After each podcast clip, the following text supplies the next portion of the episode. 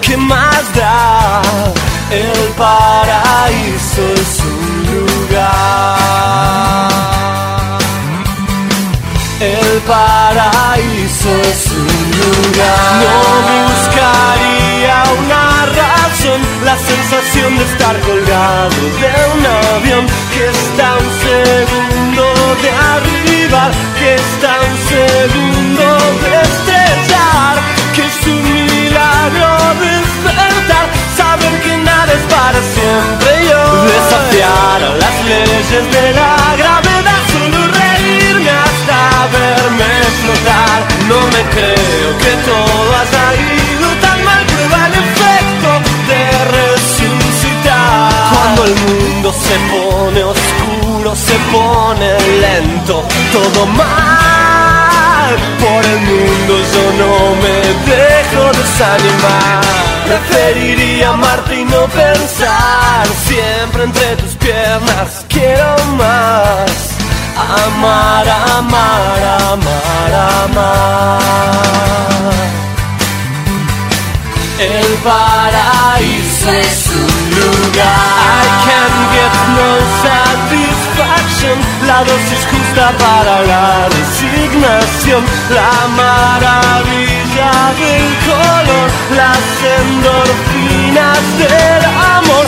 Si todo se acabara hoy, yo desearía que termine así En el cine del barrio de la humanidad Pero que el viento nunca se llevó Y las chicas fumando nos digan que fue todo una broma Terminó. Cuando el mundo se pone oscuro, se pone tenso Todo mal. Por el mundo yo no me dejo desanimar.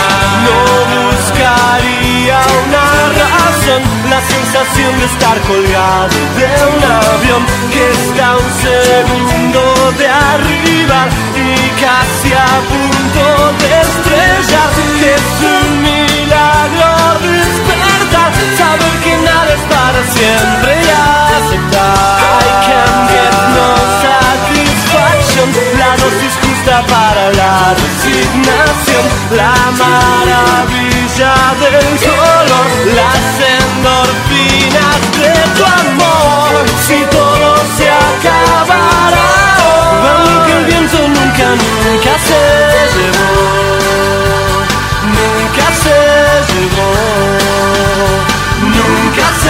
se llevó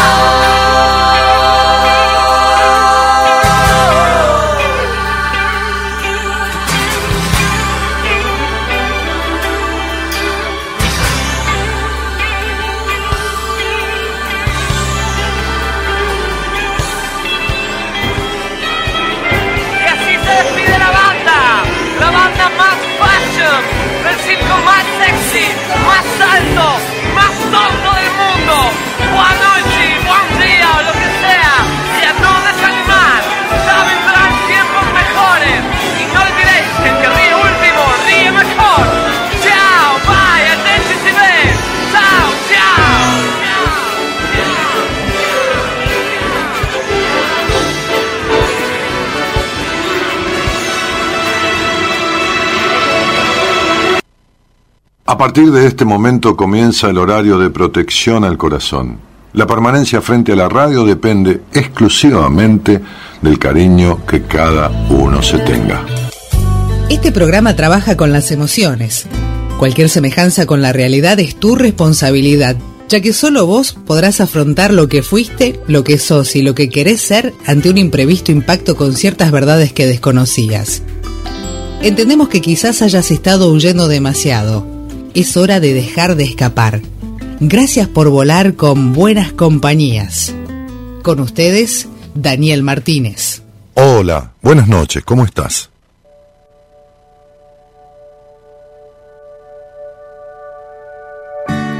Nos engañaron tantas veces y hemos caído tantas veces. Una más, ¿qué más da? Buscamos encontrar sentido en los rincones más perdidos. ¿Para qué? ¿Para qué? Esas ganas de aferrarse a lo que dicen importante, distrayendo la atención de lo esencial.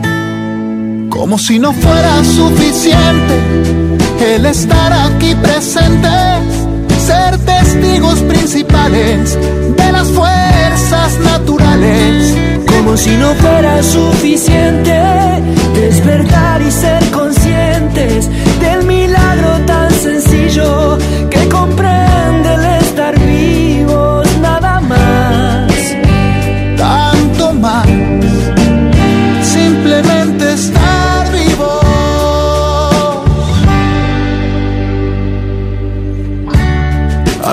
Contra la existencia. acumulando inconsistencias, cada cual cómo va. En sus últimos instantes se revelan arrogantes, distrayendo la atención de lo esencial.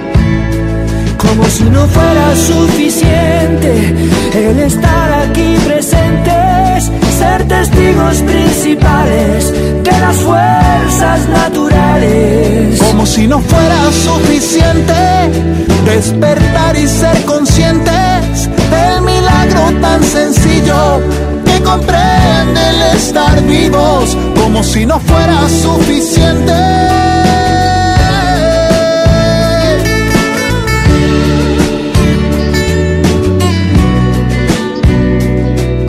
No fuera suficiente despertar y ser conscientes del milagro tan sencillo que comprende el estar vivos nada más, tanto más, simplemente estar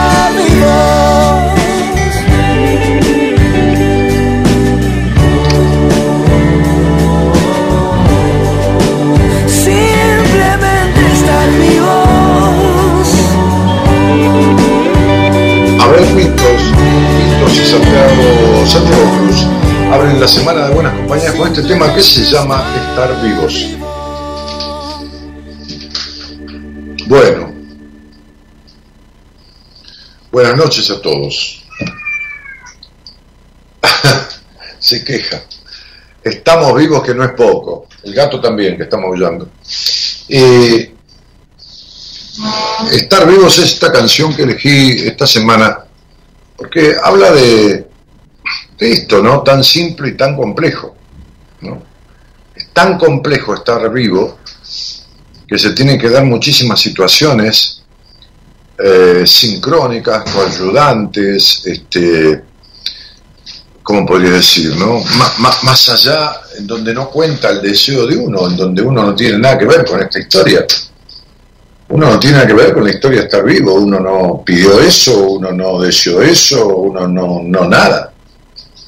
Uno no es el factotum, no es el artífice, no es el productor ni el hacedor de estar vivo.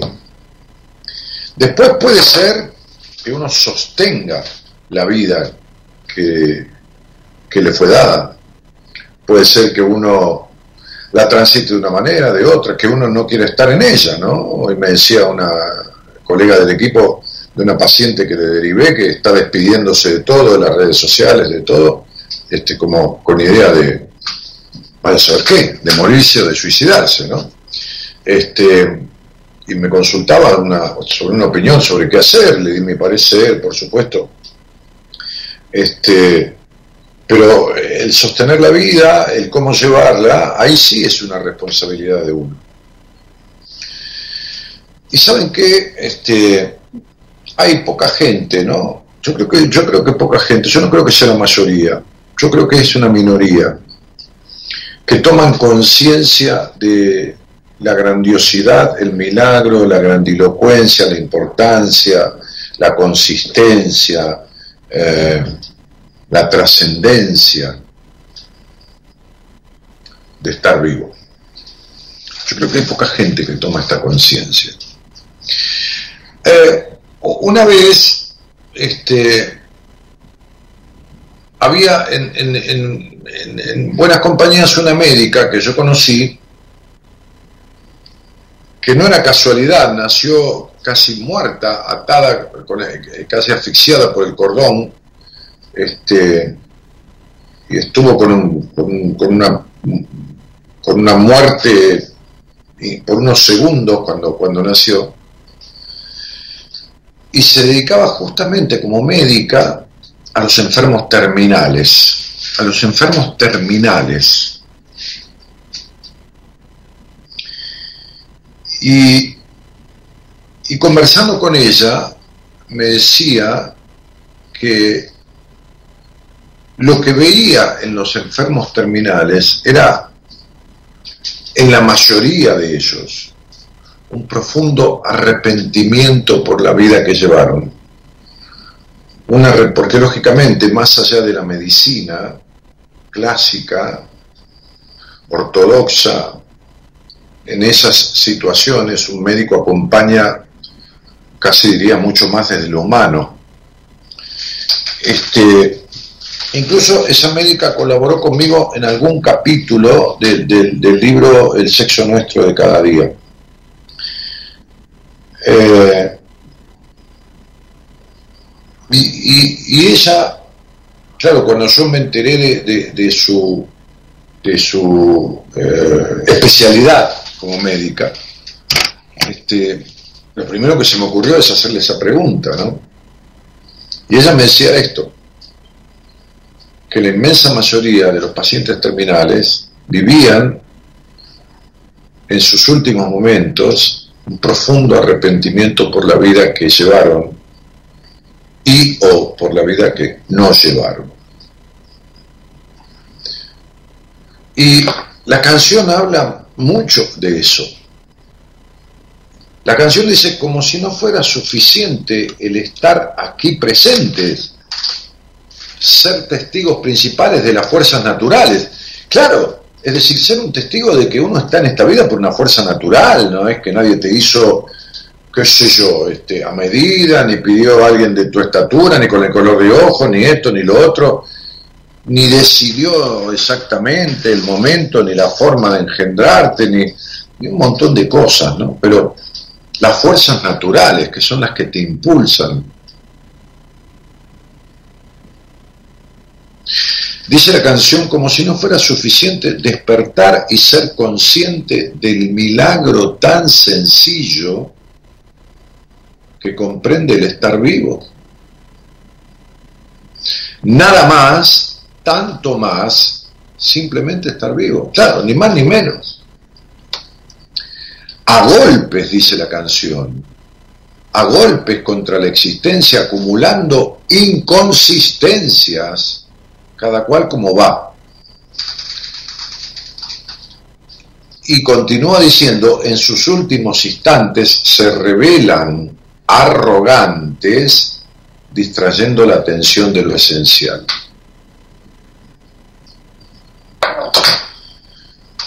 Y es así vivimos atrás de lo urgente y, dejamos lo importante, y es una característica, mejor dicho, una tendencia del ser humano. Nos dejamos de lado totalmente por lograr el cariño de alguien, o la aprobación, o el logro de un título, o la obtención del dinero. Hoy hablaba con una paciente de Estados Unidos que que la verdad que cuando yo la traté, bueno, primero que estaba hiperfóbica, trastorno obsesivo compulsivo, fobia, es decir, claustrofobia, fobia social, es bueno, todas las fobias que se te ocurren, era una cosa, era un compendio, ¿no? Yo dije en un momento, ¿cómo hacemos, no? Y me acordé de aquel viejo maestro que fue mi, terapeuta, que cuando yo le, expuse todas las cosas que me afligían, me dijo, son muchas, vamos de una en una.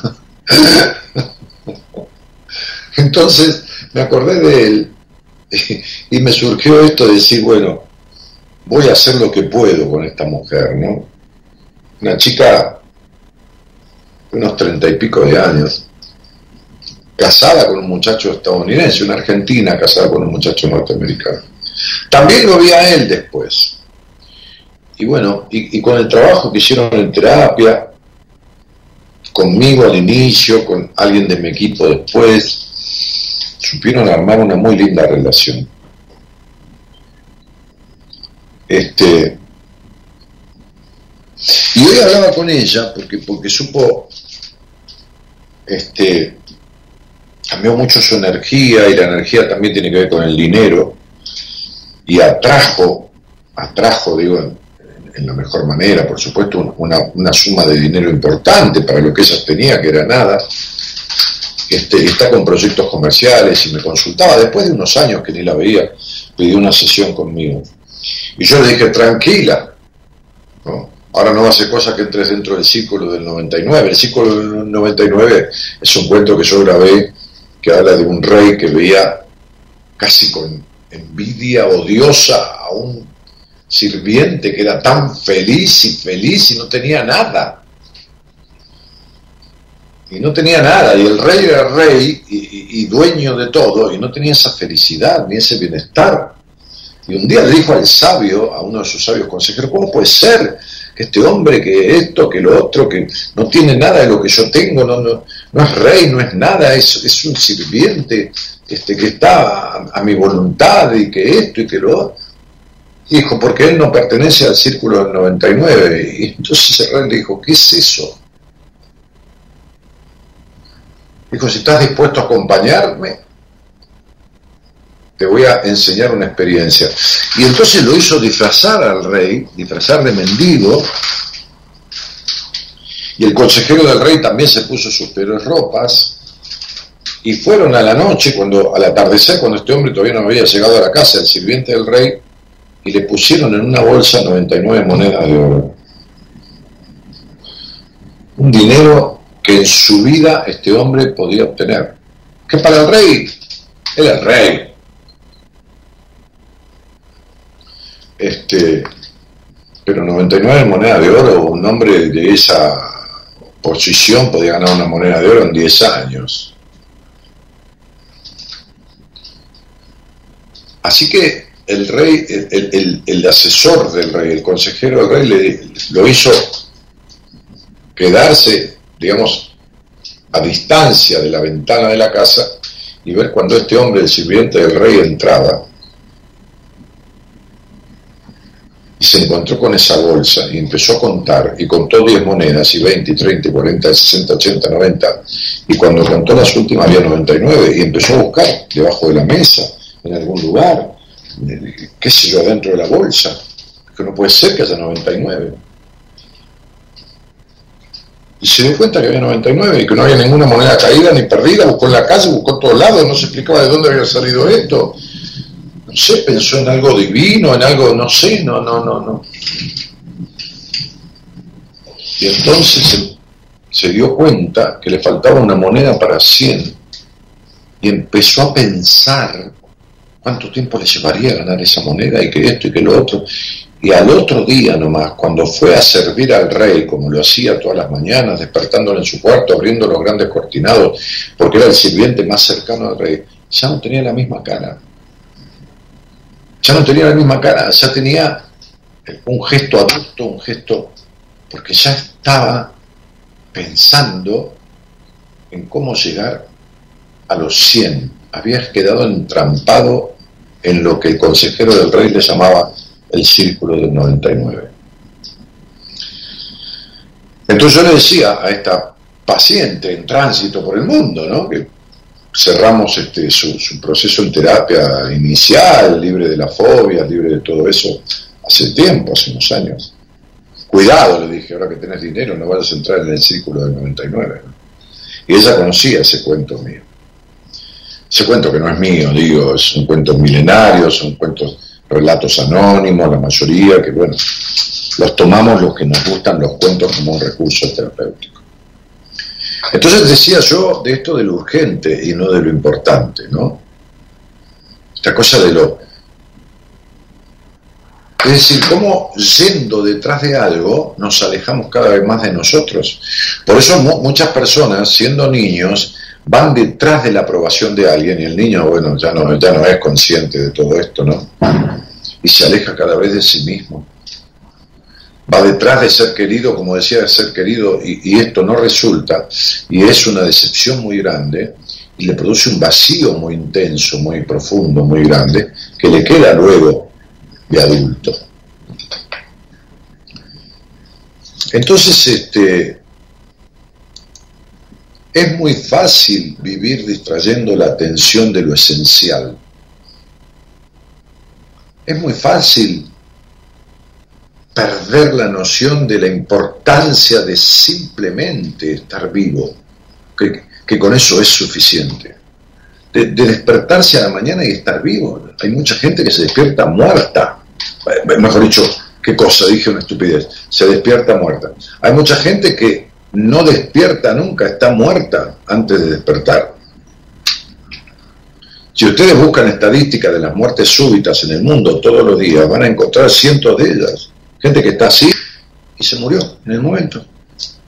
Quedó, cayó muerta. Y no tienen por qué ser adultos. ¿eh? Yo me acuerdo de una, de una situación de una abogada amiga mía, este, amiga de mi familia, que su hermana tenía un hijo, o sea, el sobrino de ella, de la abogada amiga, que le estaba atando los cordones al chico de, no me acuerdo si era de 12, 13 o 14 años, atándole los cordones de zapatilla o de 11 años, y el nene se desplomó muerto ahí. Sí, está bien, sí, ya sé que te estoy contando, pero es, la realidad de la vida. Todos los días ves accidentes incidentes en donde alguien muere, todos los días, miles y miles de personas. Es una cosa muy loca estar vivo. O sea, es muy loco, es muy loco, realmente es muy loco. Pensá que, como suelo explicar y decir siempre, el óvulo que mide milímetros con el espermatozoide que mide aquellos micrones, se juntaron y ahí, no sé, se produce como una especie de soplo de vida, de milagro, de mano de Dios, qué sé yo, llamarle lo que quiera, y se genera un ser humano que mide nada. habría que mirarlo con microscopio. Y después sale por ahí, hasta, ahí estás vos. Es muy loco. Pero no solo que estás vos, que estás vos y estás vivo. O viva, qué sé yo, lo mismo, un ser humano. Este, por eso la canción la elegí, pues como si no fuera suficiente despertar y ser consciente del milagro tan sencillo que comprende el estar vivo. Tengo una amiga que, cuando la veo cada tanto, este, digo, ¿cómo andás, Violeta? Llama Violeta. ¿Cómo andás, Violeta? Y me dice, agradeciendo todas las mañanas que despierto. Agradeciendo el despertar cada mañana, ¿no? y, es muy loco, pero es así. Entonces, este,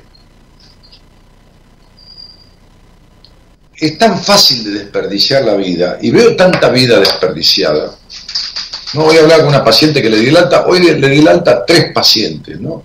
Incorporé dos nuevas, dentro de esas dos, una eh, es, este, ejerce la psicología, este, sé que es una colega, y, le di el alta a tres mujeres, ¿no? De diferentes edades. Eh, no, perdón, cuatro. Cuatro. Un día, un día nueve en numerología, un día de cierre, ¿no? De cierre e inicio. Pero, este, cuatro. Una médica eh, de 60 y monedas de años, este, un par de mujeres de alrededor de 40 años, este, que si ustedes vieran los mensajes o las charlas que tengo cuando les doy el alta, ¿no? Una emoción que les da y, un sentimiento contradictorio, me decía una de ellas, Ana me decía, ay Dani, siento como un abandono, digo, pero no te abandono, yo estoy acá, estoy dándote el alta, te estoy diciendo, este ciclo está terminado, este, podés continuar si hace falta con alguien de mi equipo viendo tal cosa, si no, tomate un tiempo, cualquier cosa me tenés acá, no hay problema. Otra, Rocío me decía lo mismo, ¿no? Digo, me tenés en el WhatsApp, cualquier cosa me ves, te este, pedís una sesión conmigo, y tratamos en 50 minutos algo que te ocurra, pero si no te ocurre nada como para seguir en terapia conmigo, ¿qué vas a estar haciendo? Pagando un gasto mensual al divino botón. A mí me gusta mucho dar altas, ¿no? Doy todo el tiempo, todo el tiempo. Al tener en promedio conmigo eh, los procesos en terapia un promedio de tres meses, hay de dos, hay de cuatro, hay de cinco, eh, muy, muy esporádicamente, entonces todo el tiempo estoy reciclando pacientes, dándoles alta, incorporando nuevos. Este, y es una cosa muy emotiva eh, este, el hecho de lograr que esa persona que llegó al proceso en terapia, como yo les digo, les, muestro estados emocionales y la mayoría le, hago una escala de valores, ¿no? Yo le digo, ¿cómo estabas cuando llegaste, no? Deplorable, pésimo, muy mal, mal, regular, bien, mejor que bien, este, este, muy bien, súper bien o excelente, ¿no? Entonces, la mayoría me dice pésimo, deplorable o muy mal la mayoría, la mayoría diría, no, la mayoría, la mayoría es el 50 más uno. El 99% me dice deplorable, pésimo o muy mal. Por ahí alguien me dice mal. Y cuando le digo, bueno, ¿cómo estás ahora? Si estás peor, podés decírmelo, pero lo veo difícil, porque si no, no te hubieras quedado. Entonces cuando me dicen muy bien, súper bien, mejor que bien, este, y yo le empiezo a sugerir y cerrando el proceso, ¿no? Este, es como que cuesta el despegue, Pero bueno, en esa situación pasan de estar muerto en vida a estar vivo y empiezan a valorar determinadas cosas. ¿Qué sé yo? El, olor de un café, el gusto de, una comida, el, disfrute de su cuerpo, las relaciones con las personas, la utilización del dinero, eh, muchas veces pasa que dejan profesiones o dejan actividades porque las eligieron siendo otra persona. Pero lo que más, lo que más sucede cuando le digo qué ha cambiado en vos es se fue el vacío, se fue la tristeza, no tengo más esa sensación de, de, bajón, de, pérdida, de gris de la vida, de esto, de lo otro, ¿no? ¿Qué, qué es lo que le pasa? Y se siente vivo siente que está vivo, está viva, ¿no? Yo atiendo en entrevistas a hombres, a varones y a mujeres indistintamente, pero después en tratamiento atiendo solo mujeres cuando tengo lugar, este, por, las recomendaciones y todo esto. Pero, pero después los, los varones este, a veces hago un pequeño proceso y después los derivo, los derivo directamente con alguien de mi equipo, pues yo me especializo más en el tema, en, temas de de estos estados emocionales y, vínculos distorsivos de, las mujeres. Hace unos años empecé a especializar en eso. Pero bueno, en concreción es esto, ¿no? O sea, este...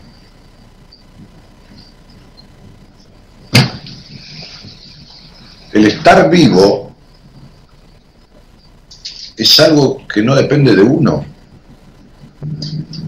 Aunque muchas veces generamos omnipotencia, ese, ruido es el gato que pasó del mueble eh, eh, que es el, vajillero a la mesa del comedor del diario y de la mesa del comedor del diario a dos metros y ahí está mirando el tipo, en la ladera, ¿no? Ese ruido. Eh, que pasan de, de estar vivos, de, de, tener vida a vivir la vida, digo, de tener vida a darse cuenta del milagro de estar vivo y a vivir la vida. Eso, eso, es lo que yo noto mayoritariamente, es lo que, lo, que marca mucho la diferencia de, un proceso en, terapia. Bueno, este, agradezco muchísimo este, el tema de la cantidad de gente que se ha suscrito a los newsletters, es decir, a los mails que yo envío los domingos, no todos los domingos, pero bueno, este, digamos desde que empezó fueron 12, 11 o 12 domingos y han ido 9, 8, 9 mail que le llegan a la gente que se suscribe. Hay más de 5.000 personas suscritas, ¿no? Este, les llega un mail, cuando envío, el domingo les llega un mail con un tema, trato un tema ahí, ¿no? no hace falta contestarlo ni nada la suscripción, por supuesto, es gratuita. Entonces, ¿cómo, cómo te suscribís? Y entrando en mi Instagram, cuando entras en mi Instagram, que es danielmartinez.ok, mi Instagram, ahí debajo de la foto dice newsletters o suscripción al newsletter. Haces clic y te suscribís. Y la plataforma que hemos elegido para que dispare estos mails a los suscriptores permite que cuando vos te suscribís hoy, te deje ver todos los anteriores, todos los mails que he mandado, como carta de novedades, newsletter, este, en los domingos que la envié. Y leerlos y leer los temas que he tratado. Así que, este, entra, si no tenés Instagram, entra a mi página web, que es www.danielmartinez.com.ar. Ahora mi productora va a poner ahí las dos cosas. ¿Eh? Va a poner el link del Instagram y el link de la página web. Lo va a poner directamente para que ustedes entren y se suscriban. Les agradezco muchísimo, porque yo no sabía. Le pregunté a mi mujer ayer, porque eh, eh, este, ella tiene cuenta de las estadísticas, de, todas estas cosas. le pregunté y me dijo, no, hay más de 5.000 personas suscritas. Me asombré. Eh, pero realmente me asombré. Les voy a decir, a ver, ¿para qué? Como siempre digo, la mejor mentira, la verdad. Cuando le pregunté, hay más de 300 personas, pero fíjense lo que es ignorar algo, ¿no? No tener idea. Dijo, no, hay más de 5.000. Así que bueno, agradecido infinitamente de que les importe recibir este, casi todos los domingos, digo casi, porque nadie puede asegurar, este, este, un, mail desde mí, este, que se llama De mí para vos, ¿eh? este, con algún tema que trato y escribo ahí, que lo reciben. Si, si el día de mañana se quieren borrar de la suscripción, se les suscriben ahí y listo, no les llega más nada. Bueno, vamos a hacer este programa. Si alguien quiere conversar conmigo sobre lo mal que está viviendo o lo bien que está viviendo, no hay problema.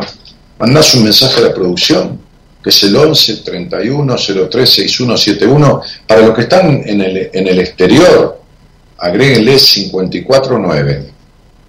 Bueno, a todos, porque para meterlo en el WhatsApp hay que poner 54911 ¿eh? 3103-6171. Y manden un mensaje al WhatsApp. Quiero hablar con Dani o quiero hablar con Daniel. Pero también quien tenga ganas de mandar un saludo a otra persona o un pensamiento, grabe un audio y mándelo a ese WhatsApp. Y lo sacamos por, sacamos el audio por aquí, por el programa, y los escuchamos, escuchamos la voz de ustedes. Mándenme un saludo, o mándense un saludo a ustedes mismos. Salúdense ustedes mismos por estar vivos, en serio. Me mando un cariño y me agradezco estar vivo, qué sé yo, le agradezco a la vida estar vivo, a la Pachamama. Manda un audio, no tengas vergüenza, Dios santo, no tengas vergüenza. Bueno, vamos a pedirle a, Javier Martínez, eh, Javiercito, este, el editor en jefe de, de Ecomedios, que está cubriendo la ausencia de Gerardo Subirana, que es nuestro acostumbrado productor, o está de eh, operador técnico, digo, porque está de vacaciones, vamos a pedirle que, que arranque el programa con algún tema, este, o que continúe el programa con algún tema. Buenas noches a todos y muchas gracias por estar.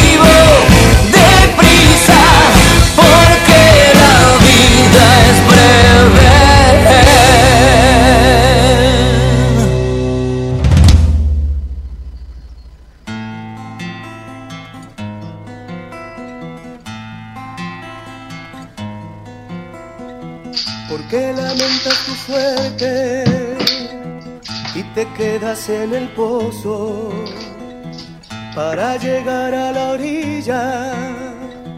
Hay que remar otro poco, te pone a prueba la vida para saber si la quieres.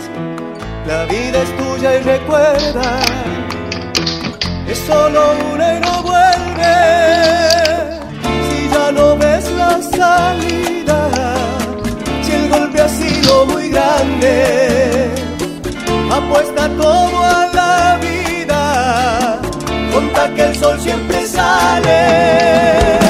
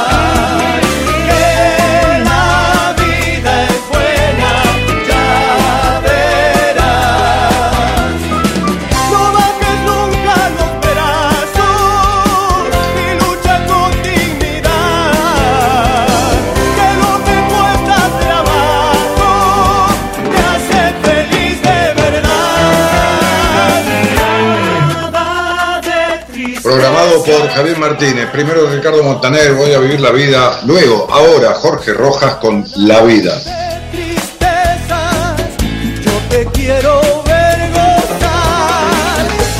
Comentarios en la transmisión de Facebook. Eh, Fabiana Pereira, hola Dani, genio. Graciela Gómez dice buenas noches, Daniel, Gaby, equipos, oyentes, abrazos. Tomando unos mates, dice Susana, y esperándote, hermosa la luna está Carolina Leiva, dice Dani, equipo y audiencia, qué gusto poder escucharte en vivo. Hola Daniel, Matías dice acá aislado, escuchándote, bueno, gente aislada, ¿no? Este, bueno, aislada está Argentina, ¿no? Este, está Argentina aislada porque es un contacto estrecho de países como Nicaragua, Cuba, donde no se ejerce la democracia, contacto, contacto estrecho de países infectados, ¿no? Infectados de otra cosa, ¿no? De, de antilibertad. Bueno, este, eh, Carolina Leiva dice también aislada. Hola Daniel y equipo, buena semana. Beatriz Hernández. Este, estamos todos igual, sí, es, terrible. Israel calcula que va a tener, aún con tercera y empezando la cuarta dosis, el 45% de la población contagiada en un futuro inmediato. Este, qué sé yo, entre la pandemia, y el manejo que se hace político, económico y, comercial de la pandemia, ambas cosas juntas, ¿eh? Porque, porque, porque en, las peores, muchas veces en las peores, en las peores coyunturas del mundo se, ha habido aprovechamientos y, y, un montón de cosas, ¿no? Este, de intereses, este, este, expurios, en fin hay otro lado de la historia, ¿no? Este, hay una historia no contada, ¿no? Este, la historia la cuentan los que ganan muchas veces o la mayoría. En fin, qué es yo. No me quiero meter mucho en esta historia de la historia. Eh, qué garrón, no termina más, dice Carlos. No, no, estamos con este quilombo entre lo que sucede, pero aparte este, recién me decía Gaby, hablando de esta pandemia, estábamos cenando, este, hice una comidita riquísima y puse los pasos, el paso a paso de la comida, ¿no? Que es muy simple. Hice una trucha que puede ser cualquier pescado, ¿no? Con una salsita de, de portobelo con mejillones y un poquito de, de queso, crema y, agua para diluirla y punto. Y, una trucha que puede ser cualquier pescado, porque hay cosas que salen muy caras cuando uno lo va a comer afuera y no son caras comidas adentro. Imagínense que yo compré un, un kilo de trucha patagónica congelada en 1.300, 1.200, 1.300 pesos. O sea, o 1.400, 1.300, no me acuerdo, más o menos. Pónganle que me haya salido 400 pesos cada trucha, ¿no? Digo, debe valer 150 pesos una Coca-Cola de 2 litros y pico, ¿no? Este,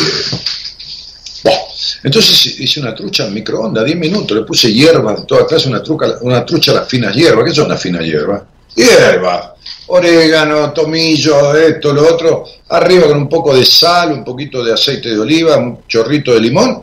Microondas, 8 minutos, estaba la trucha lista con los costados ya y en el sartén picado un poquito de portobelo con un ajito con aceite de oliva, una cucharada de queso crema, este y unos mejillones. Los mejillones tampoco son eh, de, de, los bichos es uno de los más económicos, ¿no? qué sé yo, debe valer 400, 500 pesos medio kilo, o 400 pesos medio kilo, le habré echado 150 gramos y esa salsita con esos mejillones y esos portobelo, media trucha para Gaby, media trucha para mí y al costadito toda esa salsa este, de mejillones con, hongos y, y, una cremita, no de, crema de leche que es muy pesado, una cucharada de queso crema con un poquito de agua en, la sartén y listo. Bueno, nada, este eh, bueno, este hermoso tema, Dani, buenas noches, querido maestro, Tomás Centurión, Norma Quiroga hola, buenas noches, Sandra Albarracín, no tengo mucha batería, así que si alguien quiere hablar conmigo, porque me tienen que mandar los datos, no tengo mucha batería en el celular, por favor, hay alguien ahí, ahora hablando de alguien. Valeria, ¿qué tal? Buenas noches. Hola, buenas noches. ¿Qué tal? ¿Cómo estás, cielo? Eh, ¿Cómo estoy hoy? ¿Qué pregunta? ¿Con, calor? Eh, no, estoy fresca, estoy en una terraza, acá, ah, qué, paseando en la casa de mi mamá, así que, y bueno, pero está linda la noche, está linda. ¿A dónde estás? ¿En qué lugar del mundo? estoy en la provincia de Catamarca. Ah, eh, eh, en, en, en, la capital o, en las afueras? No, en un departamento que se llama Pomán. Ah, en Pomán sí conozco. Conozco, a ver, tengo una psicóloga en mi equipo que, que eh, eh, es de Pomán, ahora vive un poco en Catamarca, un poco en Buenos Aires, pero, pero, pero es de Pomán. Sí, sí, sí. Me, me, comentaron, me comentaron de vos. Y bueno, mi hermana ah. también eh, estuvo, se hizo, estuvo con vos, tuvo unos encuentros con vos que bueno, que fueron muy fructíferos para ella, así que bueno, ella también me recomendó eh, ¿Quién? ¿Quién escucharte y bueno. Eh, Dafne se llama. Ah, sí, Dafne. fue paciente mía, creo que tiene un apellido que empieza con R. Sí, Reynoso. Bueno, bien, yo no quería decirlo. Valeria, ¿con quién vivís? ¿Eh? ¿Con quién vivís? Eh, vivo, eh, yo vivo en Santa Fe, ahora estoy de vacaciones acá. Vivo con ah, mi marido y tengo dos hijos, uno de 11 y uno de 4 años y un tío postizo. Y, y decime, y, ¿haces de esposa, haces de madre? ¿Todo eso ya no es poca tarea? ¿Alguna otra actividad o ocupación? Soy maestra. Soy maestra de artes plásticas. Ah, mira qué lindo. Mira qué lindo.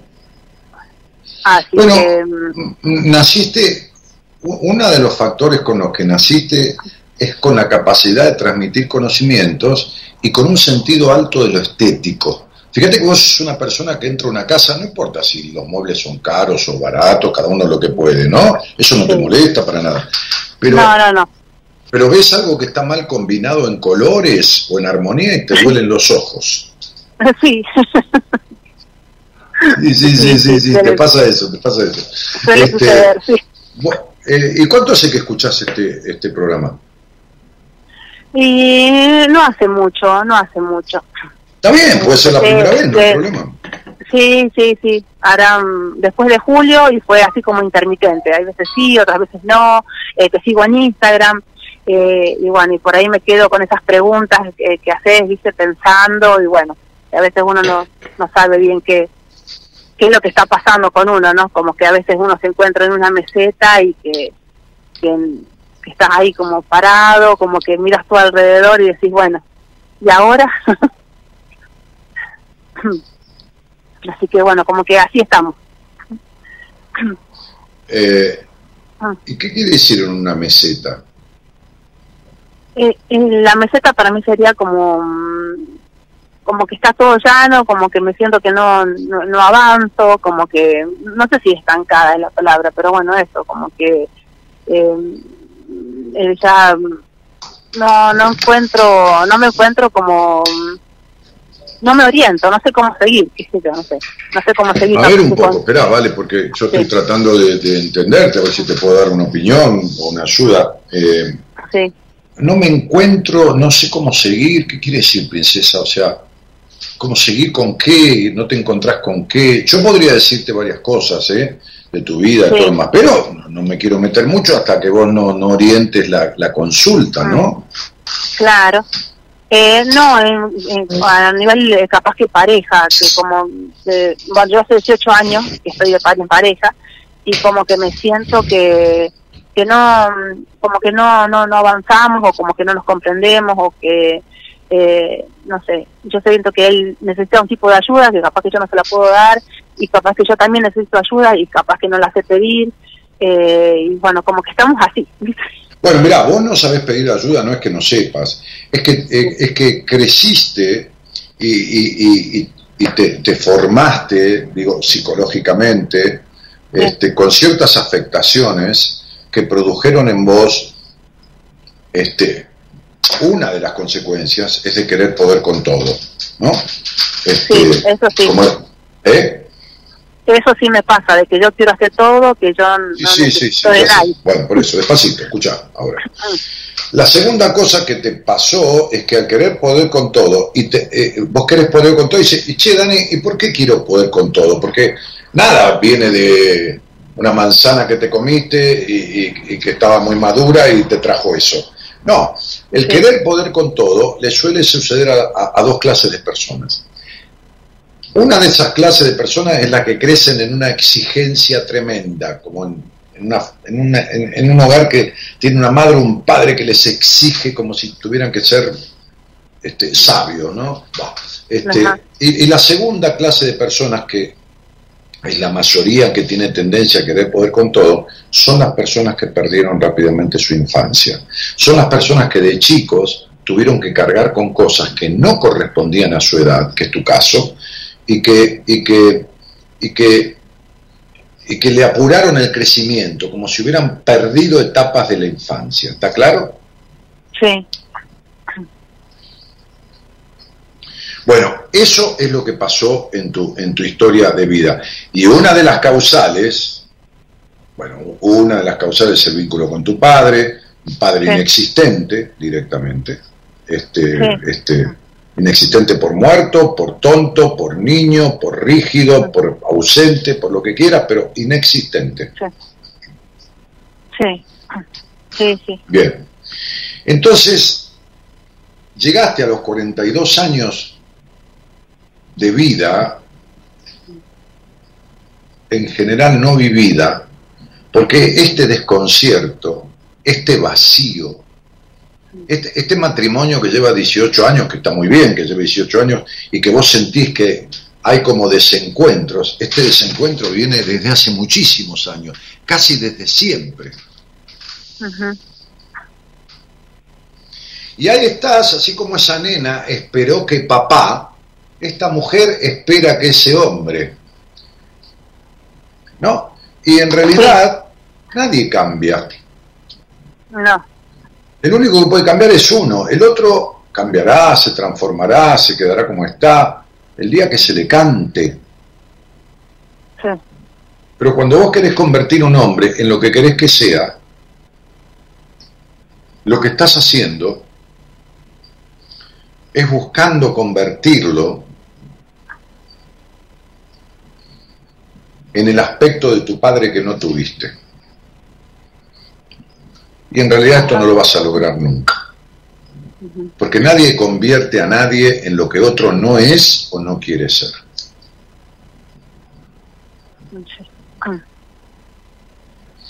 Tengo Y como siempre digo, no hay peor relación en el mundo, no hay peor, saquemos la relación con un psicópata, pero no hay peor relación en el mundo que una mujer, que la de una mujer con un hombre niño. Porque la de un hombre con una mujer niña, aniñada, no es tan tremenda como la de la mujer con el hombre niña. Ajá. Bueno, ese es tu caso. Oh. Claro. ah, sí. Bueno, Sí, yo tengo que yo tengo que ver por mí entonces, no por la otra persona. ¿y a vos qué te parece? Que sí, ¿Cuál es, ¿Cuál es la única persona de la cual vos no te vas a separar nunca en la vida? No podés separarte, nunca. de mí En la vida, misma, en la vida, en la muerte sí, pero en la vida, ¿cuál es la única persona? de mí misma, Entonces, ¿cuál es el primer vínculo que tenés que atender en tu vida? claro.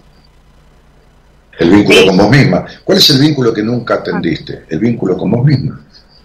Sí, Vos sabés Sí. la madre tremenda que, tenés, que tuviste, ¿no? sí, Ah, ok. Bueno, No. no, quería, quería saber si lo sabías, porque sos tan tremenda como tu madre, te convertiste en ella. Que también es tremendo, porque te convertiste en lo que nunca quisiste ser. sí, porque siempre dije que, va, no, no sé si ahora que vos me lo decís y lo pienso sí, porque siempre dije que no quería ser eh, por ahí o, o- o, por ejemplo obsesiva o en algunas cosas. Controladora, que lo obsesiva, prejuiciosa, control- culposa, malsexuada, reclamante. Es decir, las tenés todas. Todas las de tu Todas. las tenés todas juntas. todas. Ay, Dios. Bueno, Bueno, y, y vos querés arreglarlo sola. Date cuenta que no ni sabés de qué se trata, ni de dónde viene, ni mucho menos cómo salir de ello, y lo querés arreglar sola. Y eso es imposible, mi cielo. Es como si, no sé, qué sé yo, no sé. Es como si yo pusiera una escuela de artes y oficios y quisiera dar todas las materias solo. Y no puedo. Daré, No. qué sé yo, a- música, ponele, sí. por él, por decir algo. Este, porque estudié, me recibí de profesor, pero, pero, este, ponele, ponele. Este, pero de las otras materias, no puedo darlas todas. Bueno, vos, ¿de dónde querés Sí. saber todo lo necesario de las materias de la vida? ¿Cómo salir Ah. de una infancia como la que tuviste, de un padre Sí. inexistente, entre comillas, de una madre tremenda? De, si no tenés ni idea. No. Bueno, y este es el momento de, de buscar la ayuda entonces. Porque yo pienso ahora eh, bueno en este tiempo que uno tiene relax a veces en las vacaciones eh, ya no pienso por mí sino yo quiero estar bien para mis hijos. Porque estoy criando dos hijos y quiero que ellos estén bien. Entonces eh, no quiero eh, que en su infancia inculcarle cosas que que no sé que que les haga mal a eh, ellos. espera un poquito, ¿qué edad tienen tus hijos? tengo uno de 11 y uno de 4 años Ah, con el de 4 estás a tiempo, con el de 11 ya vas a poder mejorarle alguna cosa, pero hay implicaciones que tiene que, que, que, que ya le quedaron con 11 años. La psiquis tarda en formarse 8 o 9 años. El aparato psíquico de las influencias fuertes de lo que el inconsciente del niño absorbe, podrás alguna cosa, pero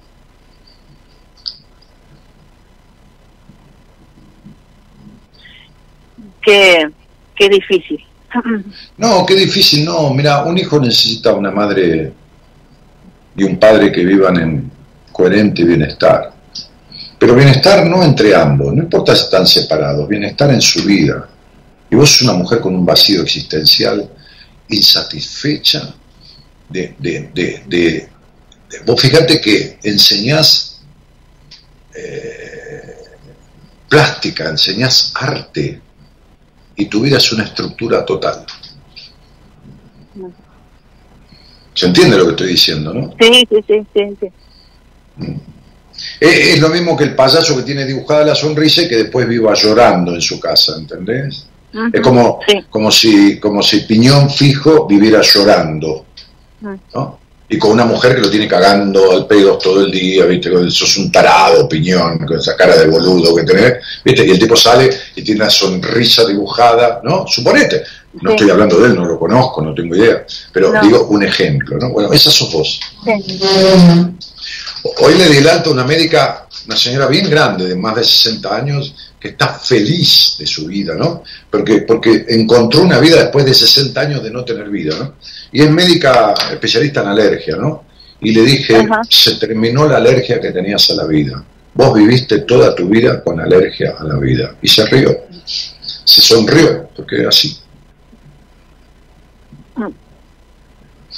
Entonces sería, fíjate de, de resolver esto, ¿no? O sea, la libertad que nunca tuviste, la desconfianza que tenés de todo y de todos, la exigencia que tenés de querer ser perfecta, lo discutidora y reclamante que sos.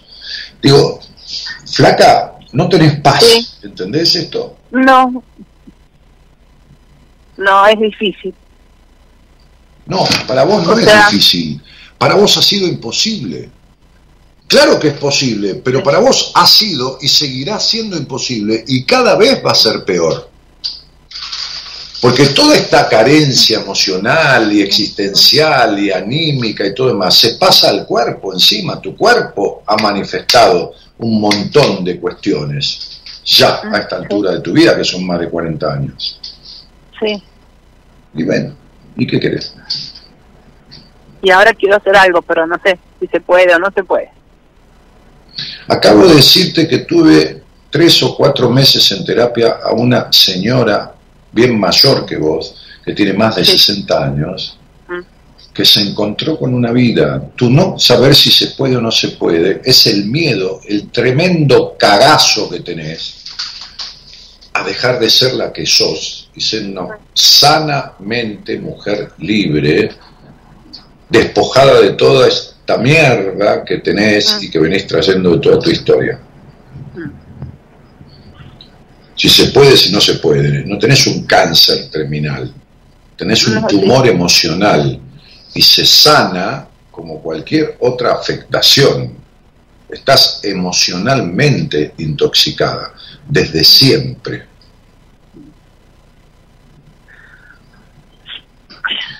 Desde tu desconfianza con el mundo hasta la horrible sexualidad que tenés y que toda la vida tuviste.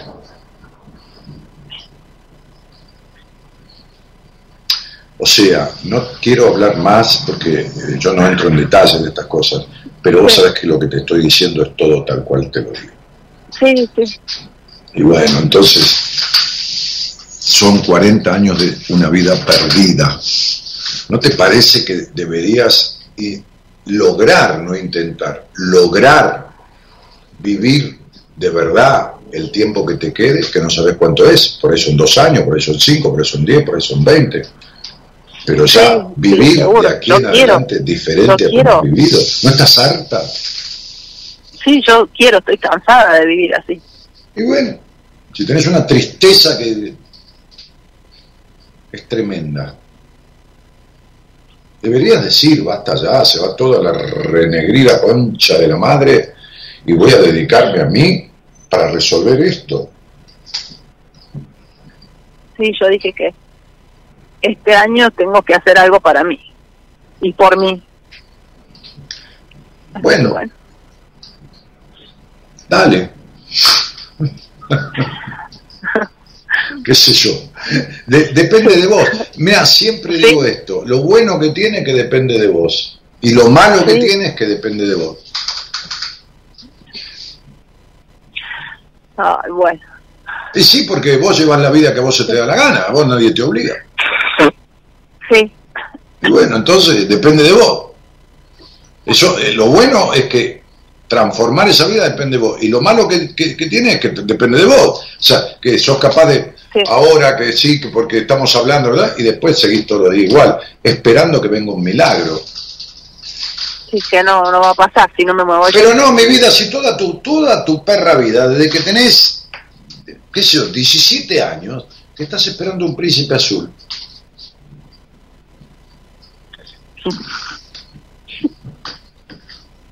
Hace 24 años que estás esperando un príncipe azul.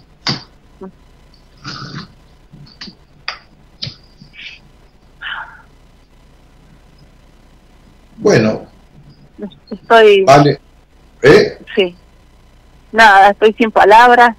No, no me digas más nada. Fue, fue mucha información, escuchate esta charla tranquila, sola, no, no tengas que decirme nada, ni gracias, ni buenas noches, no hace falta, yo te agradezco a vos que hayas querido hablar conmigo, ojalá te haya servido, ojalá sea un empujón, ojalá este, que, que, que, te, que te montes encima de tu vida y pongas tu vida primero por sobre la de todos, porque la de muchos tiene que ver con la tuya. Un hijo necesita, precisa fundamentalmente dos cosas. Que los padres tengan un buen pasar, no lo de lo económico, eso se sabe que se necesita comer. Un, un, buen existir y que no les mientan. Sí. Y cuando alguien, una pareja vive en el desamor, le está mintiendo todo el tiempo a los hijos. Sí. Y los chicos no son adultos que observan, razonas, razonan, son esponjas que absorben. Sí. Y absorben las emociones que le dan alrededor en el hogar. El desamor, el destrato, la indiferencia, la infelicidad que vos tenés, lo absorben todo. Sí. Así que bueno, qué sé yo. Bueno. Fíjate, te mando un besito grande. Gracias, gracias. Gracias. Vamos, Javi, vamos, querido. Mentira,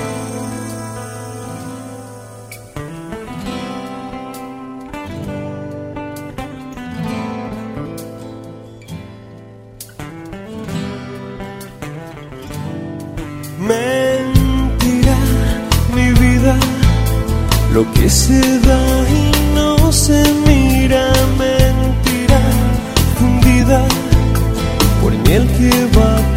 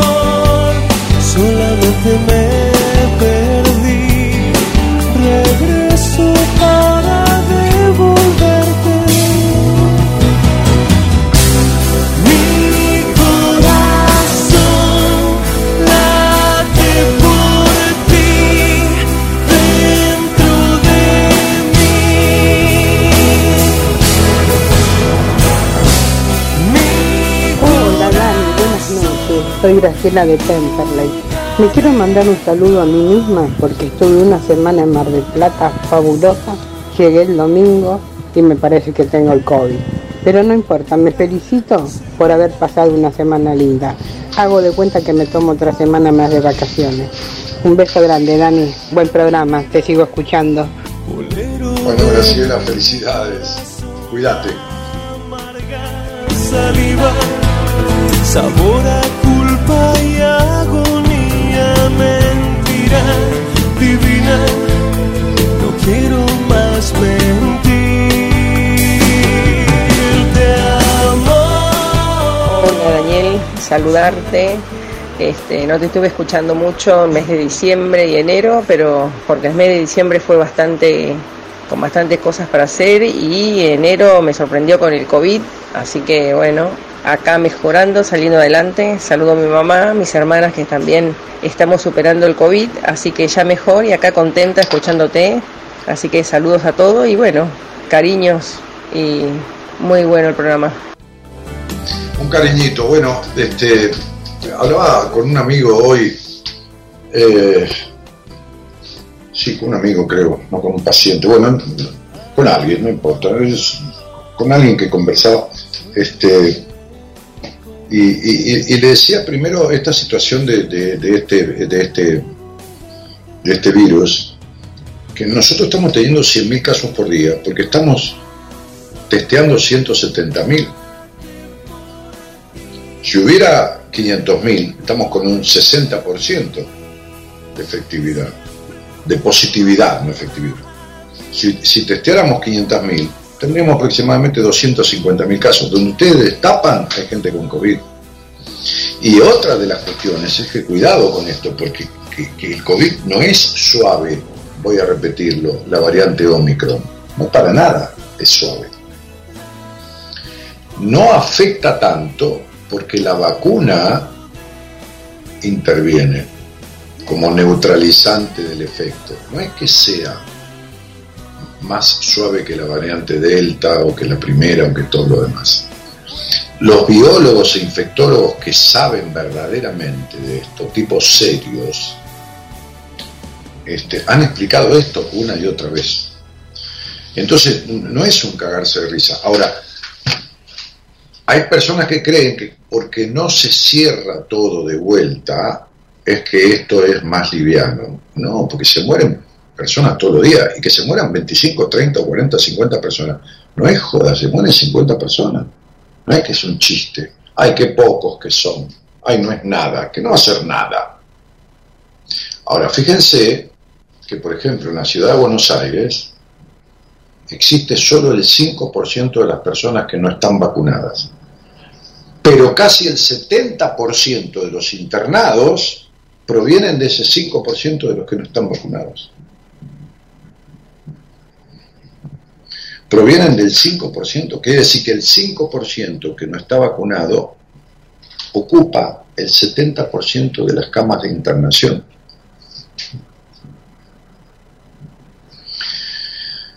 Entonces,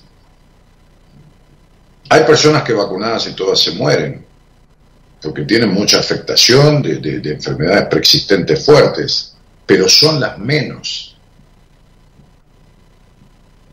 Ahora, ¿por qué no se cierran? ¿O por qué escucho semejante pelotudez como la del gobernador de Jujuy? Un bastante boludo también. Bueno, estamos rodeados de boludos y de, y de- perversos, ¿no? Este, este, me- me encanta, me encanta, por ejemplo, este gobierno, ¿no? Que son todos, este, eh, combaten todos al capital y son todos millonarios. El gobierno, ¿no? Todos combaten el capital. Son anticapitalistas, pero son todos millonarios. Es una cosa maravillosa, ¿no? Es como me decía Facundo Cabral un día, este, en una charla en la radio. Tenía una frase que decía: Yo fui comunista, flaco me dijo, yo fui comunista hasta que el capitalismo me dio una oportunidad. sí. Este, bueno, el, el gobierno anterior eran todos procapitalistas, no, todos procapitalistas y también hicieron cagadas a trochimote, ¿no? Este, pero digo, me, me da risa, y, eh, me causa gracia, ¿no? Y desgracia, ¿no? Este, este, por pena ajena, ver que un gobernador, ignorante por supuesto, un tarado, como el de la provincia de Jujuy, como tantos otros, tarados que, va, no son tarados, son perversos, piensan en ellos mismos, no importa el tres carajos de nadie, la inmensa mayoría este, dice que va a prohibir los eventos masivos de más de mil personas, pero hijo de remil puta, pedazo de una un camión, ¿no? un camión lleno de hijos de puta, ¿no? Si vos prohibís más de mil personas, las mil que juntás se contagian, hijo de puta. Entonces, fíjate cómo se cagan en la gente y producen una medida que no sirve para una mierda, que es demagógica y que le importa tres carajos de nadie. Tres carajos de nadie. Porque le importa tres carajos de nadie. ¿Cómo vas a permitir en una etapa de contagio que se junten solamente de a mil personas? ¿Entendés? Pero lo peor de todo esto es que después la gente va y lo elige. Lo elige a este como elige al otro, como elige... No, elige, elige. Es una cosa increíble. O sea, no hay que saber de biología, no hay que saber de química, no hay que saber de administración pública, no, hay que aplicar el sentido común. Sería, si dos personas que están cerca pueden ser transmisores del virus en un ambiente cerrado, en un ambiente en donde haya estrechez de cercanía, ¿cómo vas a permitir que se junten mil?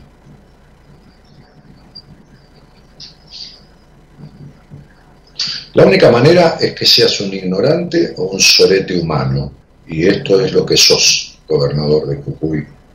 Vos y todos los que hacen eso. Esta es mi opinión, ¿eh? no la de la radio, ¿no? Esta es mi opinión, ¿eh? pura y exclusivamente mía, ¿eh? mía, nada más que mía. ¿Está claro? Ok, muy bien, me alegro, que quede claro, ¿eh? No es la de mi equipo, no es la de mi contador, ni la de mis abogados, no es la de nadie, es mía. Porque sabes qué, mira, yo ya me importa tres carajos que se roben lo que se roben, me importa tres carajos que se caguen en la gente, ya me importa tres carajos porque ya, viste, si no lo, si no lo arregla la gente votando, ¿qué quiere que lo arregle yo? Pero lo que me subleva, lo que me subleva, es que no le cuiden ni la salud a la gente y le roben las ilusiones. Porque vos le podés robar la plata delante del hocico de todo el pueblo, argentino, juqueño, cordobés, o lo que mierda fuera. Pero robarle la ilusión. Argentina es un país en cuya mayoría del pueblo ya no quedan ni ilusiones. Hola, buenas noches. Hola Dani, ¿cómo estás? Buenas noches. ¿Qué haces, Andreita? ¿Cómo te va, querida? ¿De dónde sos? Bien, bien, soy de San Miguel. La verdad que me emocionaste con lo que estás diciendo porque es la pura realidad. Eh, bueno, eh, estoy un poco emocionada porque... Bueno, tranquila, dejate, dejate estar emocionada, date permiso, mi cielo. Sí, eh, bueno. Eh, a ver, tranquila, sí, emocionate tranquila, ¿eh? Sí, bueno, justamente, mira, el martes fui a, vacunar a mi padre que tiene 78 años con la tercera dosis de COVID. No, con la tercera dosis de la vacuna contra el COVID. Eh, sí, contra el COVID, perdón. y bueno, lo fuiste a vacunar con el COVID, lo fuiste a matar al pobre viejo. no, no, eh, o sea, eh, la tercera dosis para, bueno, para para prevenir el COVID. Para inmunizarlo, para inmunizarlo. Inmunizarlo, y bueno, al tercer día empezó con fiebre, empezó a no moverse, empezó a hacerse... Eh, mira, él estaba vacunado con eh, Sputnik dos dosis y le dieron Pfizer, la tercera dosis. Sí. Y bueno, al tercer día empezó a estar mal, al cuarto día empezó a estar peor, se hacía pis encima, no, no se movilizaba y bueno, lo terminaron internando por COVID y por neumonía bilateral. Así que, así que bueno, eh, yo estoy un poco angustiada por todo esto. Él está internado, está con oxígeno. Eh, mi papá tiene 78 años. Y decime, ¿el viejo tenía alguna enfermedad preexistente, mi cielo? Digo el viejo por tu padre, porque uno le dice viejo al padre, ¿viste? Como sí, es mi papá. Sí, es mi papá. No, él enfermedades preexistentes no tenía ninguna, solamente tiene enfermedad psiquiátrica que es depresión. Y ¿Tiene qué? ¿Tiene qué? Depresión. Y bueno, pero la depresión es tremendamente absorbedora de este tipo de virus. Porque baja muchísimo las defensas. Y es posible, yo, a ver, yo no soy médico, soy doctor, pero en psicología. Lo que pasa que sí estoy rodeado de profesionales de, la medicina, a mi alcance, este, primero que tengo un médico que sabe, mi médico personal que ha estado en el programa, que sabe barbaridad de todo esto, este, segundo que he tenido este, este, una, una entrevista privada a solas con, con, no, no, radial, sino particular con Conrado Stoll, que ha sido sí sí, sí lo conozco. Un, un, hospital en Estados Unidos y que es este un neurólogo famoso y que está mucho en televisión, en los medios. Yo lo vi, en, sí. lo vi a principios, los primeros meses del año pasado tuvimos una charla de una hora a solas. Este, sí. Eh, es factible a ver, te, estoy hablando, te estoy hablando de, las generalidades, yo no, no, el caso específico. Sí, Dani. Pero es, factible que tu padre haya estado contagiado de COVID antes de darse esta dosis de Pfizer. Ajá, ajá, puede ser. El tema es la última dosis de Sputnik de, cuánto tiempo atrás? ¿De cinco o seis meses atrás? Sí, exactamente. Sí, de cinco meses atrás. Sí, sí, sí. Lo que pasa que él residía en una residencia geriátrica eh, y bueno, nada, yo el 24 de diciembre lo saqué porque, bueno, me lo entregaron con sarna, me lo entregaron en muy malas condiciones. es, una, es, es, es, un, es una institución psiquiátrica que depende del Estado, de PAMI o de... Eh, de PAMI, de PAMI, sí, sí, sí, yo eh, soy empleada de PAMI. me, cago en Zeus, es lo que yo estoy diciendo, ¿entendés? Es lo que dije, sí. es, lo que dije, ¿entendés? O sea, eh, resulta que el presidente, ponele, ¿no? Este, no el presidente, Alberto Fernández, no nada del presidente porque si no faltamos el respeto a la investidura presidencial. Se tiene que ir a México y se alquila un avión y paga 280 mil dólares para ir en avión a México. paga 280 mil dólares para ir en avión a México, cuando si se sube a un avión de aerolíneas argentinas, se sienta en la clase, si quiere en la clase principal, y va con 10 personas, le cuesta 2.000, 3.000 dólares cada pasaje y gasta 30.000 dólares. Y ahorra 250.000. Ahora, después, el geriátrico está hecho mierda, con gente que no se ocupa, no está supervisado, le pagan el año del pedo, no controlan una mierda, tienen a los abuelos hecho mierda, en muchos de ellos, no en todos, hay gente que es responsable, ¿entendés? Sí, Dani. Este, y, entonces, ¿cómo no voy a putear eso? ¿viste? Yo, mira, yo, yo en 28 años que tengo de, radio, este, he, estado en he estado en las principales radios del país, este, este, casi nunca, casi nunca hablé del tema político, solo cuando venían las elecciones le decía a la gente, vayan a votar, voten con responsabilidad, no, no, nunca incliné hacia un lado o hacia el otro, nunca nada. Estoy, tan, estoy tan harto de esto que acabo de decir. De esto que acabo de decir. Justamente, mira, vos estabas al aire, yo no sabía nada, Andrea, que vos estabas. Dije, lo peor que pueden hacer, hijos de remil puta, es no cuidar la salud de la gente y robarle las ilusiones. Y son las dos cosas que tenemos en nuestro pueblo, entre la gran mayoría de nuestro pueblo. Es verdad, Dani, sí, te comprendo y es verdad lo que decís. Yo trabajo en PAMI justamente y bueno, y lo que le pasó a mi papá, eh, bueno, para mí fue muy tremendo. El tema es que yo vivo en un departamento muy chiquito y no lo puedo cuidar. Y yo, pero mi amor, yo no te estoy echando la culpa a vos, mamita, ¿qué tiene que ver? Vos sos a ver, vos sos una empleada de PAMI con todo respeto, vos no decidís nada, no decidís una mierda, ni, ni, la plata, ni, la, ni el control, ni la verificación, ni, ni, el cuidado de los pues no decidís un carajo, y no lo digo faltándote respeto, al contrario, te lo digo para sacarte culpa. Y si tenés un departamento chiquitito que querés vivir así nada con tu papá, bueno, hiciste lo mejor que pudiste. Hiciste lo mejor que pudiste, vas a una institución que es del Estado y, que, tenés que... Y bueno, ¿y qué querés que te haga?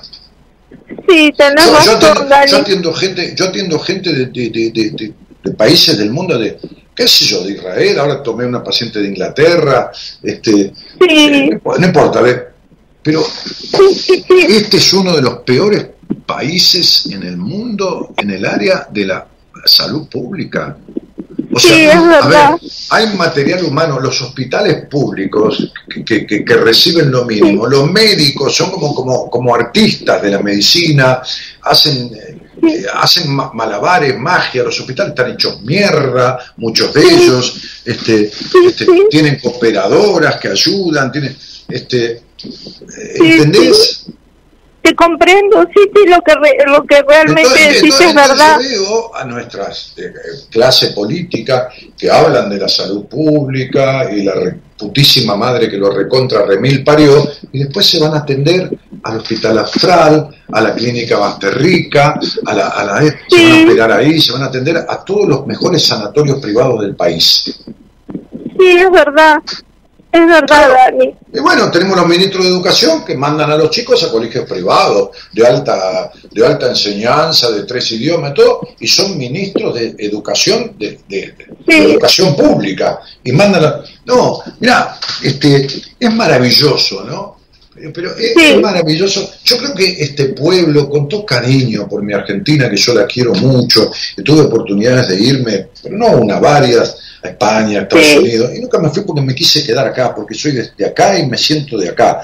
Pero eh, la mayoría de este pueblo tiene los gobiernos que se merece. Porque le cagan encima, le vomitan, lo mean, lo, lo recontracagan y, le, y, seguimos, y seguimos igual. Sí, sí, es verdad. A la hora de votar no, no tenemos conciencia, parece que nos olvidamos de todo. No, para nada. Es así. Es así. Vos fijate, y... a ver, a ver, este tipo, este, este, este ciudadano, no el presidente, no el presidente, el ciudadano que ocupa el sillón. Sí. Nunca escuché a una persona que formó parte de un gobierno hablar tan mal y acusar de tantas cosas a la presidenta de la nación para la cual él trabajó. Nunca escuché. La escuché, escuché hablar de que era una perversa, de que era una psicópata, de que era una, estafadora, de que... Y viene lamiéndole el culo a, la, a, la, misma persona a la cual lo acusó de todo. Con lo cual es un hombre sin principios. Un hombre, un hombre que me prohibió a mí salir a la calle acusándome con el dedo y se mandó una fiesta con champán y tortas y le echó la culpa a la mujer. Un pelotudo sin huevos que dijo yo no fui, fue Fabiola. Es una, verdad, una, vergüenza.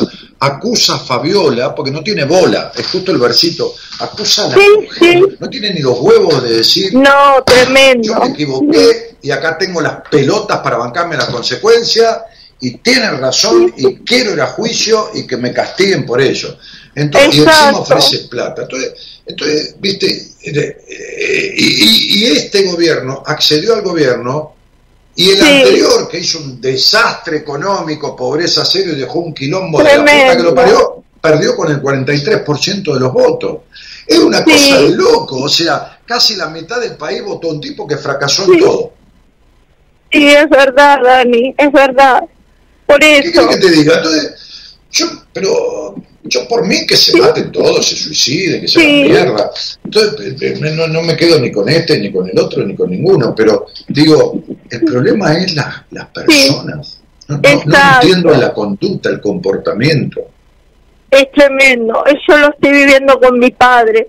Llamo una ambulancia y no me atienden el número, eh, no me atiende la ambulancia, ¿entendés? O sea, y después, como vos decís, nos jactamos de salud. O sea, tremendo. Te puedo decir que tremendo lo que estoy viviendo, es tremendo. Eh, y yo tengo que escuchar a un, a un señor que ocupa el sillón de presidente que dio un discurso y que dijo que Argentina es el país que más está creciendo en el mundo. Yo, yo, escucho, yo escucho eso, digo, pero creciendo en qué pedazo de hijo de remil puta, ¿en qué? Pobre, creciendo en pobre, creciendo en pandemia, creciendo en contagio, creciendo en miseria, en chicos que no comen, en mala salud. ¿En qué mierda estamos creciendo? A ver si me lo puedes explicar, en nada. en nada. ¿Qué sé yo? La verdad que... Es así. Es así, Dani. y bueno, no, lo que más me aflige, ¿viste? A, a mí de la radio no voy a poder hacer radio en ningún lado. Voy a, tener que hacer, no. voy a tener que hacer radio por internet. Y me van a echar a la mierda, yo sé, porque ¿sabes qué pasa? Este, ya me pasó un Radio de Plata, ¿viste? Es decir, este, sí, yo te sigo de muchos bueno, años. Me van a echar a la mierda porque, porque nadie se banca. Este, y no, nadie, dice nada, y nadie se banca un tipo que diga las cosas claramente. Claro, Entonces, exacto. es verdad. Entonces, bueno, ¿qué va a hacer? Che, Andreita, ¿vos qué, qué, querías contarme esto, mi amor, o alguna otra cosa? Eh, no, yo te quería contar esto y bueno, y que nada, que mi papá eh, lamentablemente lo voy a tener que poner en un hogar y me siento un poco culpable, Dani. Eh, me causa mucha angustia, ¿viste? Me, me pone muy mal porque yo no lo puedo cuidar a mi viejo. O sea, trabajo, tengo un hijo adolescente Vivo en un lugar muy chico. Yo tengo, un paciente que lo tuve hace algunos años, es un, señor de 60 años, este, este, que, en su momento me, vino a ver de vuelta porque su mamá, muy, muy anciana, estaba muy mal. Este, entonces, eh, él vivía con la madre, eh, es de muy buena posición económica, la familia, este, este, eh, al revés que, que vos, la, verdad, tiene, un departamento, tiene un departamento que tiene como 300 metros cubiertos, o sea, como si fuera 10 veces tu departamento, por decir algo, o, 15. Sí, el mío es muy chiquito. entonces, pero yo le dije, él, pidió una sesión conmigo para ver este tema de la madre, y yo le dije, mira, yo te voy a decir una cosa, le dije. Sí. Si vos tenés a tu madre en tu casa, en el estado que tu madre está, y tu madre tiene una crisis importante de salud. Vos vas a llamar una ambulancia. La ambulancia va a llegar a los 10, 15, 20, 30 minutos, no importa que sea privada, va a tardar. Si tu madre se llega a morir antes que llegue la ambulancia, vos te vas a quedar con una culpa. Porque con más, por más que instales en tu casa y le pongas una enfermera a las 24 horas, nunca va a tener la atención de un centro, de una institución que tenga una guardia médica, una guardia de, de enfermería, una, una atención integral. Nunca. Entonces le dije, llevar a tu madre a un lugar no es sacártela de encima, es darle lo mínimo que se merece porque vos no podés dártelo, darle eso a tu madre en tu casa. Entonces lo que quiero decirte es, que vos no podés sentir culpa porque no tenés a tu padre en tu casa, porque más, aunque tuvieras una casa de 500 metros cubiertos y toda la plata, vos no podés armar lo mismo que una institución, que hasta tiene muchas veces una ambulancia en la puerta pendiente para un traslado inmediato por, cualquier contingencia. Es verdad, Dani. Entonces, entonces no sientas culpa por no, por no hacer lo que no corresponde hacer. Lo que corresponde hacer es otra cosa. Está bien, Dani. Tu padre no va a tener en tu casa, por más que tengas una casa el triple grande, la atención ante cualquier emergencia que puede tener en una institución. Es verdad, sí, seguro. Y bueno, entonces seguro que sí. no, no, pienses en lo que vos no le estás dando, pensá en lo que él necesita. Es verdad, tenés razón, Dani, sí, sí. Sí, lo que pasa es que no lo veía. adecuado, ¿no? En tu casa, ¿qué le vas a hacer? ¿Una sopa de verdura? ¿Qué, qué, qué le vas a dar? ¿entendés? Aunque le pongas una enfermera ahí, ¿qué crees que puede hacer una enfermera? Entonces, flaca, deja de joder con la culpa, que no tiene nada que ver la culpa. Está bien, Dani. Sí, sí, es verdad. Es verdad, Dani. Bueno, ahora, ahora, ahora, reza para que el viejo se mejore, este, este, y, después hacer lo que él necesita, que lo que necesita es estar en un lugar donde haya la mayor cantidad de cuidados posibles que vos no podés tener en tu casa. Ni yo tampoco. Es cierto. Es cierto, Dani. Es cierto. Sí, sí. Bueno, Andrita, yo te mando un cariñito granote y te agradezco Mi amor, gracias, te sigo desde siempre, desde San Fernando, desde esa vez que diste una, pero una charla hermosa, ¿eh? hace muchísimos años. un abrazo, Dani. Te quiero, mi amor. Besito. Gracias. chao. chao.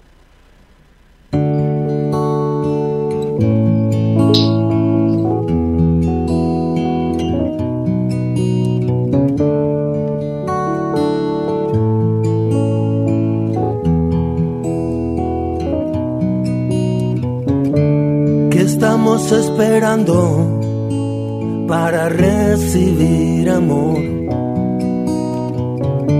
Yo comprendo tu llanto, la vida y el dolor. Me ha tomado el tiempo para verlos otra vez. Duérmanse un poquito y recíbanme. Ojos cerrados me ves mejor. Como amo sus caras, aunque a veces me den temor. Estoy parado en el medio de la vida. Y aquí yo me siento muy buenas noches, Dani. Bueno, primeramente tengo que agradecer a la vida por estar viva y la verdad que es una bendición, como así llamarlo, eh, a lo que sea, más allá, a lo, a lo superior, estar vivo. Bueno, muy agradecida de estar viva y pasar por todo lo que estoy viviendo en esta vida que me sirve de aprendizaje y me sirvió todo lo que viví hasta el día de hoy y sigo aprendiendo. Bueno, y lo que me hace estar viva es mi forma de pensar siempre para adelante, de no bajar los brazos. Eso es lo que me hace seguir. Saludos para todos, muy bueno el programa.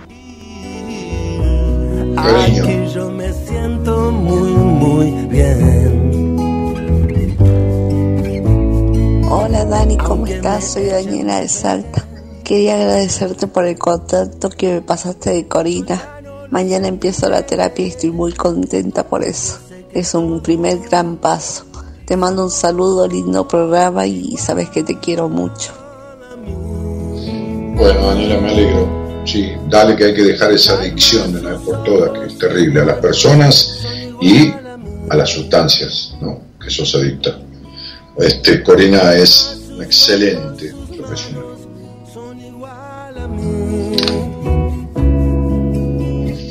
El alma, sus ojos, sus manos son igual a mí. Andrés Calamaro y David Lebón, ¿eh? dos grandes, ¿no? Cantan este tema parado en medio de la vida que eligió Javier Martínez.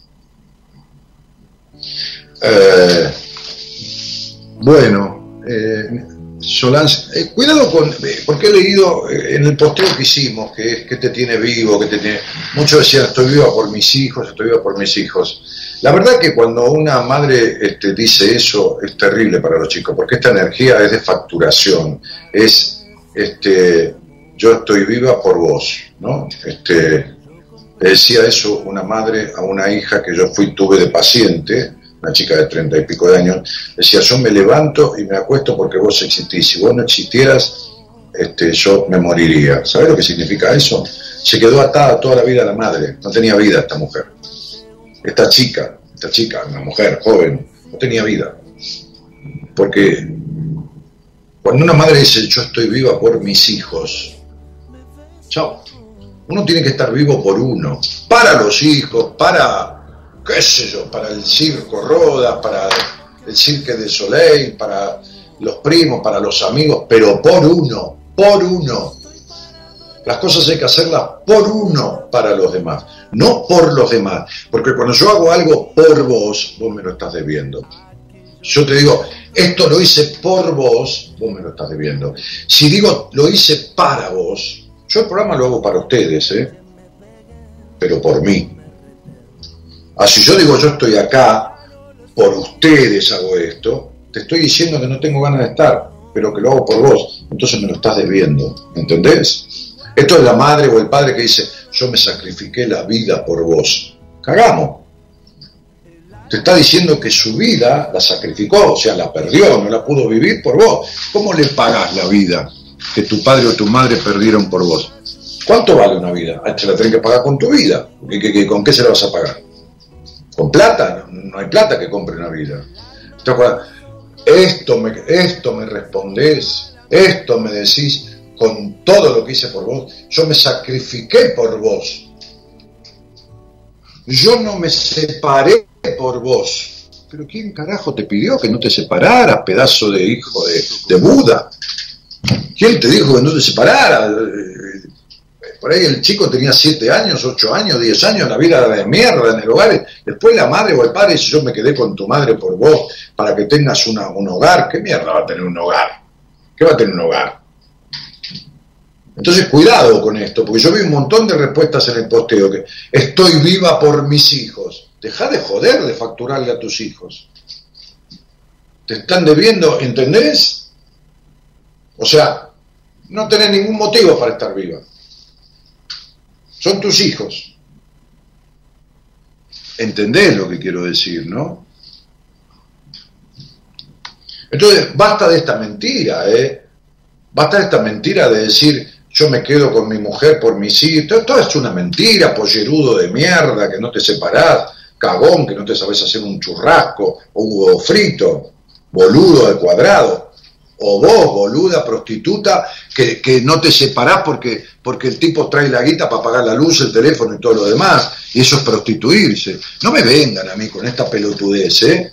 No hay amor, no hay una mierda, no hay diálogo, no hay nada, no me separo por mis hijos. Pobres hijos que le dejan la vida hecha mierda, criados en el desamor, en la desventura, en una madre infeliz, en un padre frustrado ¿De qué me están hablando, loco? ¿Pero de qué me están hablando? O sea, si, si, o sea, ustedes tienen derecho a hacer lo que se les cante con su puta vida. Lo que no tienen derecho es a cagarle la vida a un ser que no pidió nacer y que está en este mundo porque ustedes lo decidieron. Entonces, no le cague la vida al pibe o a la piba. Fíjense en lo que mierda dicen y cómo carajo viven. Porque no es la vida de ustedes. Hagan lo que quieran con la vida de ustedes. Suicídense, tírense bajo un pozo, mátense comiendo dulce leche, qué sé yo.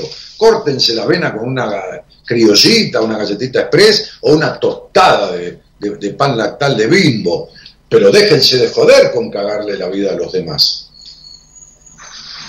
No tiene la culpa el pibe ese que vos seas una infeliz. O que vos, flaco, seas un boludo. No tiene la culpa.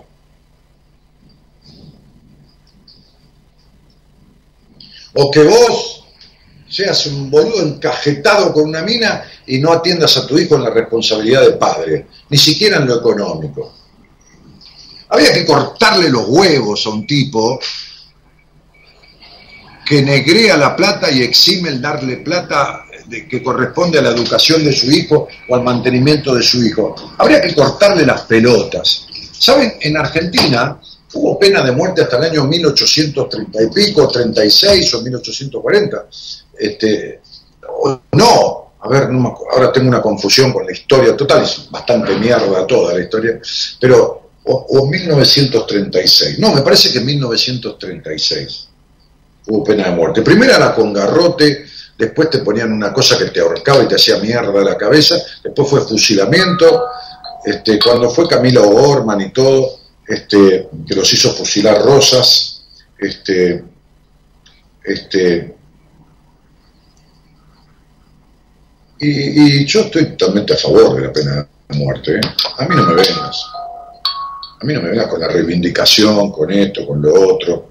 Este, no me vengas. A mí no me vengas con un tipo que, que mata a alguien a sangre fría y le pega dos o tres tiros. No me vengas con un tipo esta semana hubo un montón de violaciones de niñas y el tipo declara, la violé y la ahorqué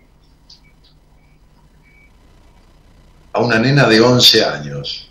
A mí me, me, me, decís que yo a ese tipo lo mantenga y pague mis impuestos, los que pague, que los pago, impuestos a los bienes personales, mi monotributo, y pago IVA todos los días cuando compro cosas, y pago la luz, no estoy colgado de la luz, del teléfono, pago la patente del auto al día, pago la puta madre que lo parió.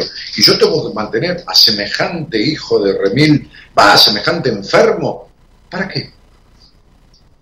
¿Para qué? ¿De dónde carajo lo vas a curar al tipo, lo vas a sanar? Un tipo que estando fresco violó a una nena y la ahorcó.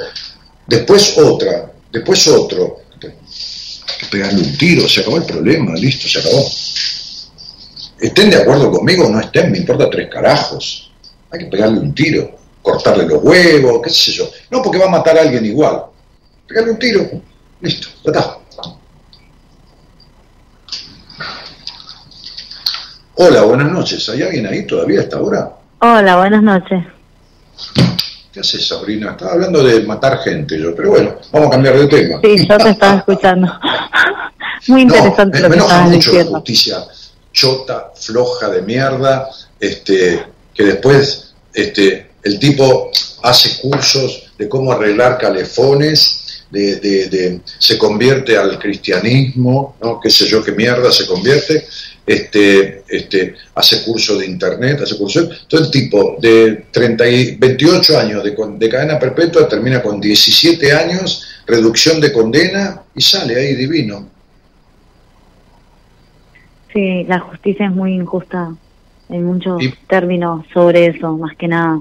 Y mató, mató niños, mató, matrimonios que han matado a un niño de 3 y 4 años, quemado con cigarrillo, lo mataron al hijo al hijo de ella, ponele. Yo no, yo, no, no, no, entiendo esta cuestión de redimir al tipo, meterlo en cana y a la mujer y meterlos presos y que además que dentro de las cárceles, en general, eh, en general, nunca nada es absoluto, salís peor de lo que entraste.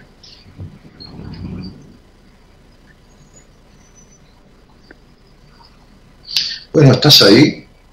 Sí, estoy acá. ¿De dónde sos? Soy de Santa Cruz, Caleta Olivia.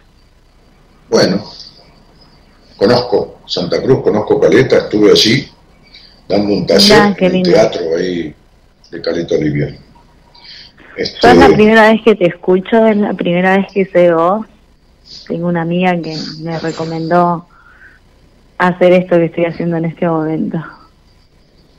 Bueno, tu amiga por ahí te tiene bronca y te mandó acá, ¿viste? Nada, me dijo que ibas a decir eso, tío. Sí, y, y, decime, este, bienvenida al programa, ojalá te sirva para algo, el programa o yo, lo que sea.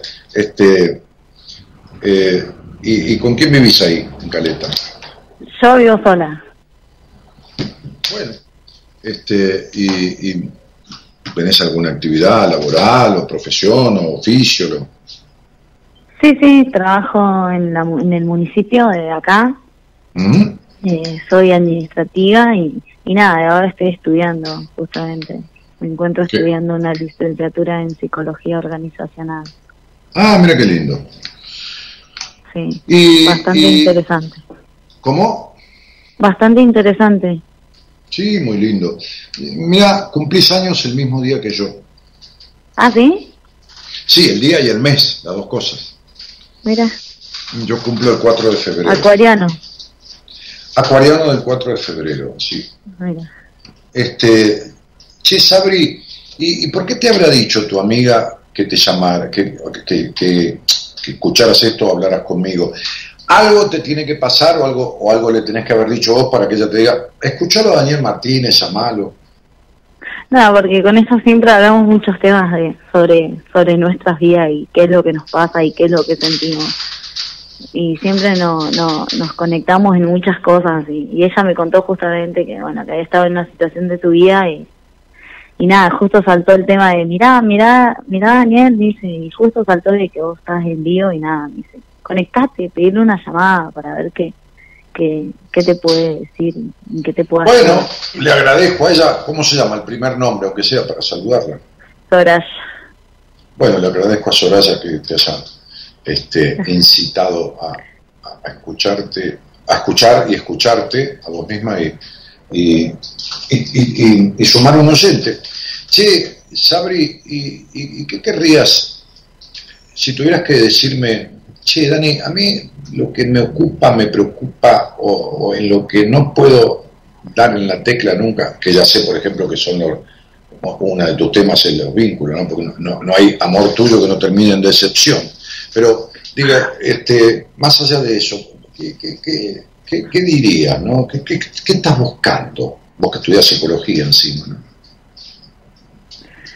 Y estoy buscando, yo siento que, estoy buscando encontrarme conmigo misma, y poder conocerme a mí misma y, y nada, poder entender muchas cosas de, de qué me pasa a mí, qué es lo que me falta a mí para, para poder mejorar en muchas cosas, como, como en el amor, como en, como en lo que sea, como en la vida, mejorarme a mí misma.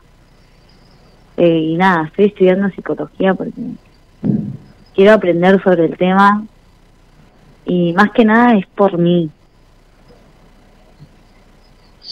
Lo que pasa es que estudiando psicología nunca vas a arreglar esto, ¿eh? eh. Jamás. Así estudies la psicología que se te ocurra y después de psicóloga te doctores, te, eh, te, vayas a doctorar en psicología y después estudies psiquiatría y, y después te hagas eh, este, miembro de la Asociación este, este, Psicoanalítica Argentina, ponele, este, no, no lo vas a arreglar nunca, jamás. ¿Y qué tenés para decir? Sí, ¿Y qué voy a tener para decirte? Si una empresa necesita un psicólogo organizacional, si una empresa necesita reorganizar su planta de personal, analizando la situación psicoemocional de cada uno de sus empleados. ¿A quién tiene que llamar? ¿A qué profesional de qué área? A lo que estoy estudiando yo. Claro, muy bien, de acuerdo. Si una empresa necesita resolver un problema complicadísimo que tiene en todo su sistema de red que afecta, afecta a la interconexión de todas las computadoras. ¿A quién tiene que llamar? Y a una persona que, que, sepa del tema de computadora. Claro, a un ingeniero en sistemas, ¿no? Ok, muy bien. Si resulta que una persona está en la casa y está divino y empieza a sentir que el motor de la heladera no anda, abre la heladera y no funciona no arranca de ninguna cosa. ¿A quién tiene que llamar? Y a la persona que tenga que solucionar la heladera. Claro, y si yo voy a arrancar mañana mi auto, ¿no? Este, toco madera, y no arranca, y no hay manera, y la batería tira porque está nueva, hace cuatro meses se la puse, y no arranca el motor, hace ruido, ¿a quién tengo que llamar? A un mecánico. ¿Y a quién querés ver vos que tenés rota la cabeza? O sea, la psiquis. O sea, ¿a quién querés ver vos que tenés un complejo de puta de mierda insoportable, que naciste en un hogar intolerante al mango, que tenés menos confianza en vos que un agua viva, que eh, no confías en ningún hombre ni aunque el tipo te muestre el certificado de buena conducta, que te duele el cuerpo desde la espalda alta hasta la cintura baja, que te sentís más sola internamente que un hongo. ¿A quién querés ver? ¿A un fabricante de cucuruchos? ¿A quién querés ver vos que si un tipo sale con vos y te baja la luna, te la baja, ¿eh? La luna entera, ¿eh? No que basta la luna, no, la baja entera para vos y te la regala, vos decís, ay, gracias, pero a mí me gustaba cuando la veía de lejos. Y no hay nada que te conforme ni te llene el alma. ¿A quién querés ver? ¿A quién querés ver? ¿A, a, a, una espada de uñas para que te hagan las manos? ¿A quién vas a ir a ver? ¿Cómo querés arreglar sola esto si ni sabes de qué se trata ni cómo se arregla, mi cielo? Y todo lo que te acabo de decir es exactamente lo que te pasa. Mm. ¿A quién quieres ver en este estado melancólico que tenés? Melancólico, como si estuvieras de duelo, como si se hubiera muerto alguien y estuvieras un duelo permanente en la vida. ¿A quién vamos a ver? ¿A un funebrero? No, mi cielo, porque no se trata de la muerte física de alguien, se trata de la muerte de tu niña, de la cual estás separada desde siempre. Porque Sabrinita se quedó en el pasado en un hogar gris donde nadie festejaba la vida, habiendo vivido cosas jodidas en su infancia. Entonces, princesa, que es lo que siempre quisiste ser, una princesa para un príncipe, este, todos tus sueños siempre se rompen, Sabri. Nunca los alcanzás. Si los alcanzás, se te caen como agua entre los dedos o los alcanzás y tampoco te llenan. Porque tu frase es, qué feliz sería con lo que no tengo. Y después cuando lo tenés tampoco te sirve.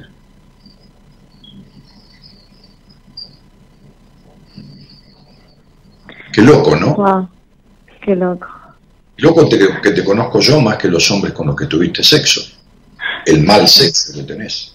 Yo te podría describir un acto sexual tuyo que no lo voy a hacer, ¿eh? desde que empieza hasta que termina, va, hasta que termina, hasta que concluye, porque esto de terminar, sinónimo de acabar, en vos existe, es como el tipo que iba a la iglesia porque estaba enfermo el obispo y el cura decía, el, obispo, queridos hermanos, está muy mal. Y la gente rezaba y el tipo allá en el fondo decía, bien carajo, y el cura no miraba, decía, pobre tipo está borracho, ¿no? Entonces, al rato salía, ¿no? El cura a las tres horas y decía, queridos hermanos y fieles, recen por el alma del obispo que está peor. Y el tipo decía, bien, carajo. Y uno se da vuelta y dice, ¿usted está loco? ¿Qué le pasa? No, dice que yo tengo sexo cada muerte de obispo. Bueno, lo tuyo más o menos anda por ahí, no por la cantidad, sino por la calidad. Yo te podría describir un acto sexual tuyo desde que empieza hasta que termina hasta que culmina, porque terminar sería saber lo que es un verdadero orgasmo, y vos no conoces de eso. Eh, yo sé que te da vergüenza esto que te digo, pero ya estás grande. Ya no sos una nena de 15. Si tuvieras 15 años, yo ni hablaría en público con vos de esto, por supuesto. Pero sos una mujer de 25, 26 años. ¿Está claro? ¿Y cómo querés arreglar esto sola si no sabes ni por dónde empezar ni por dónde seguir?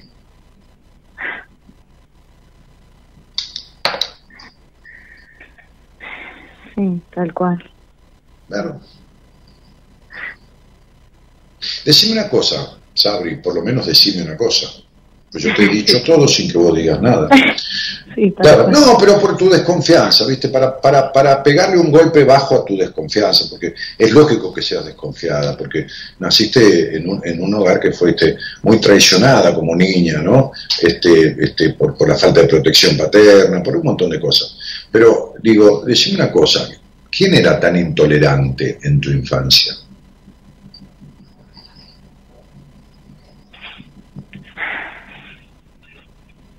Me cuesta un montón hablar. Bueno, entonces dejémoslo así. No te das problemas, ah. te entiendo. Es, medio fuerte hablar conmigo y escucharme y llamarme la primera vez y escuchar todo esto. ¿Sabes qué pasa? Que, mira, como dice una canción de Juan Manuel Serrat, la verdad duele cuando no tiene remedio. Lo tuyo tiene remedio por todos lados. Pero si vos seguís como estás, y no sanás estas afectaciones, van a empeorar. Porque lo, que en la vida, como suelo decir siempre, no se modifica, no sigue igual, empeora. Entonces, como vos estás escuchando hoy porque tu amiga te dijo, dale, llamalo, conectate, preguntá, y por ahí no escuchás nunca más y saliste al aire hoy, es la única oportunidad que yo quizás tenga en la vida para decirte todo esto, sacudirte la rama y que despiertes. Porque vivís en un encierro emocional muy fuerte y anestesiada en la vida.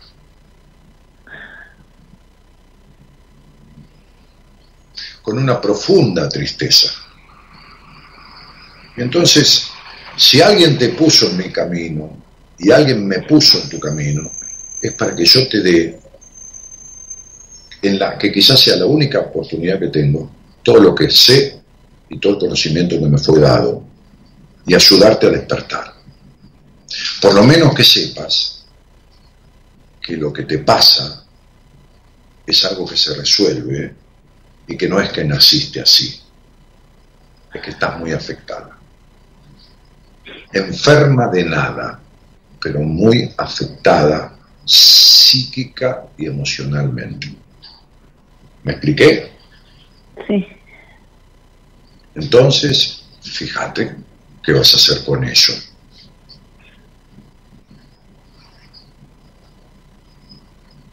Sí. ¿De acuerdo, ¿Y qué, mi cielo? qué, me... ¿Qué te recomiendo? Pero te acabo de decir. Cuando yo tuve ataques de pánico y fobias a los 30 años, yo que decía que, que iba a un psicólogo era un boludo, porque era un omnipotente de mierda, me fui arrastrando a hacer terapia. ¿Qué te quieres que te recomiende? Que te sientes con un terapeuta, que agarres esta conversación, que la agarres, que la grabes, que se la lleves y la escuches y mirale la cara. Y cuidado con no trabajar sobre tu sexualidad porque es la mitad de la solución de tus problemas. Y si el tipo o la tipa no quieren hablar de sexualidad, andate corriendo de ahí hasta que encuentres a alguien. Y si das la vuelta al mundo y no lo puedes arreglar, entonces buscame, que conmigo lo vas a resolver. ¿Entendiste? Bueno, sí, entendí. Te mando un cariño grande, cielito, que tenga buena vida. Muchísimas gracias. Nada. Hasta luego. Vamos, Javi, que nos vamos.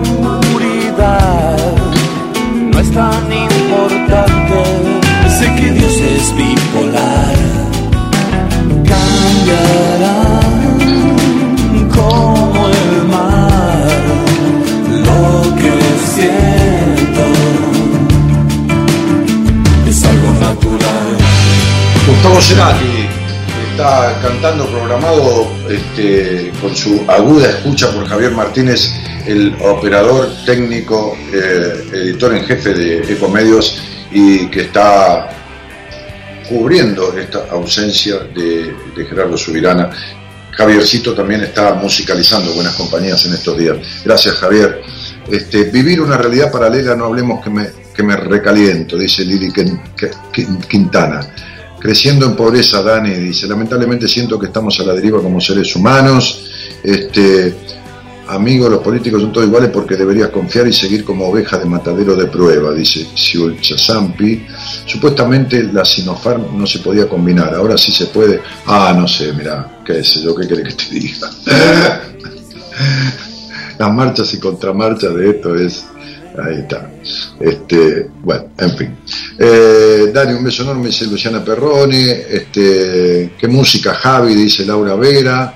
Este, ¿Cuándo sale el nuevo libro? Luz de Marte. Lo voy a presentar para mi día de cumpleaños. Hoy lo estuvo leyendo por primera vez mi mujer, que le dije, lee y no me lo critiques mucho, que es un buen librito. Me dijo, mira, puede ser un librazo, me contestó, porque toca todos los temas y de manera muy simple. Así que bueno, ella es tan, ¿no? Este, Gabriela es digo en el buen sentido, ¿no? muy, muy, muy observador, así que su, su, su, devolución me puso contento. Así que el día de mi cumpleaños, ¿eh? para, para, esos días este, vamos a poner en marcha el libro. Este tema me lo ponía a escuchar cuando Enrique me dio el alta parcial, justo se me vino ese recuerdo. Buena semana para todos, dice Tomás, que se ve que hizo terapia con Enrique Audine. Este, eh, bueno, Fabiana Pereira también pregunta por mi nuevo libro, ahí le contesté. Muy buen programa, Dani, buenas noches, dice David.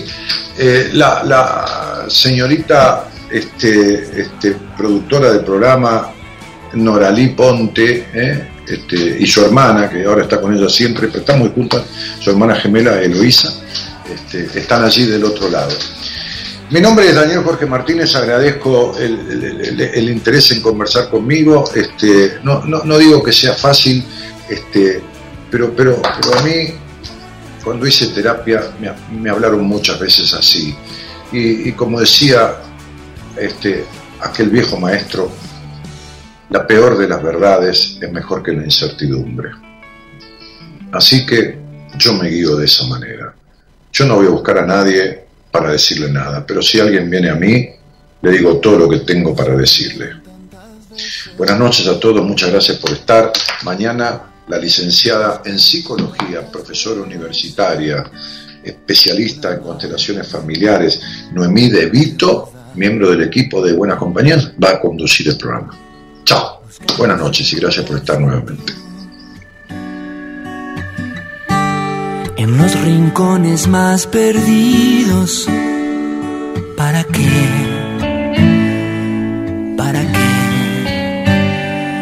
Esas ganas de aferrarse a lo que dicen importante, distrayendo la atención de lo esencial. Como si no fuera suficiente el estar aquí presentes, ser testigos principales de las fuerzas naturales. Como si no fuera suficiente despertar y ser conscientes del tan sencillo que comprende el estar vivos nada más. Tanto más, simplemente estar vivos.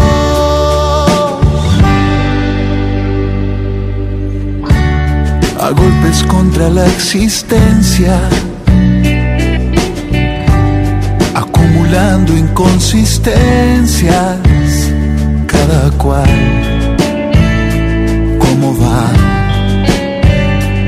En sus últimos instantes se revelan arrogantes, distrayendo la atención de lo esencial. Como si no fuera suficiente el estar aquí presentes ser testigos principales de las fuerzas naturales. Como si no fuera suficiente despertar y ser conscientes del milagro tan sencillo que comprende el estar vivos. Como si no fuera suficiente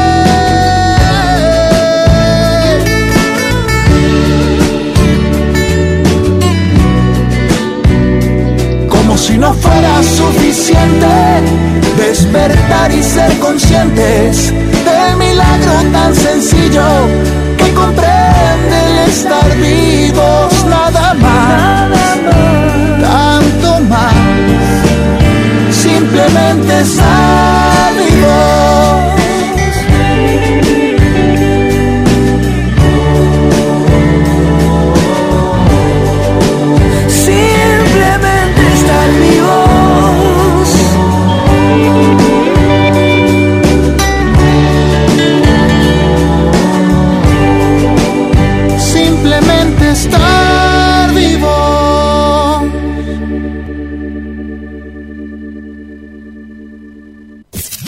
Desde Buenos Aires, transmite LRI 224, AM 1220, Ecomedios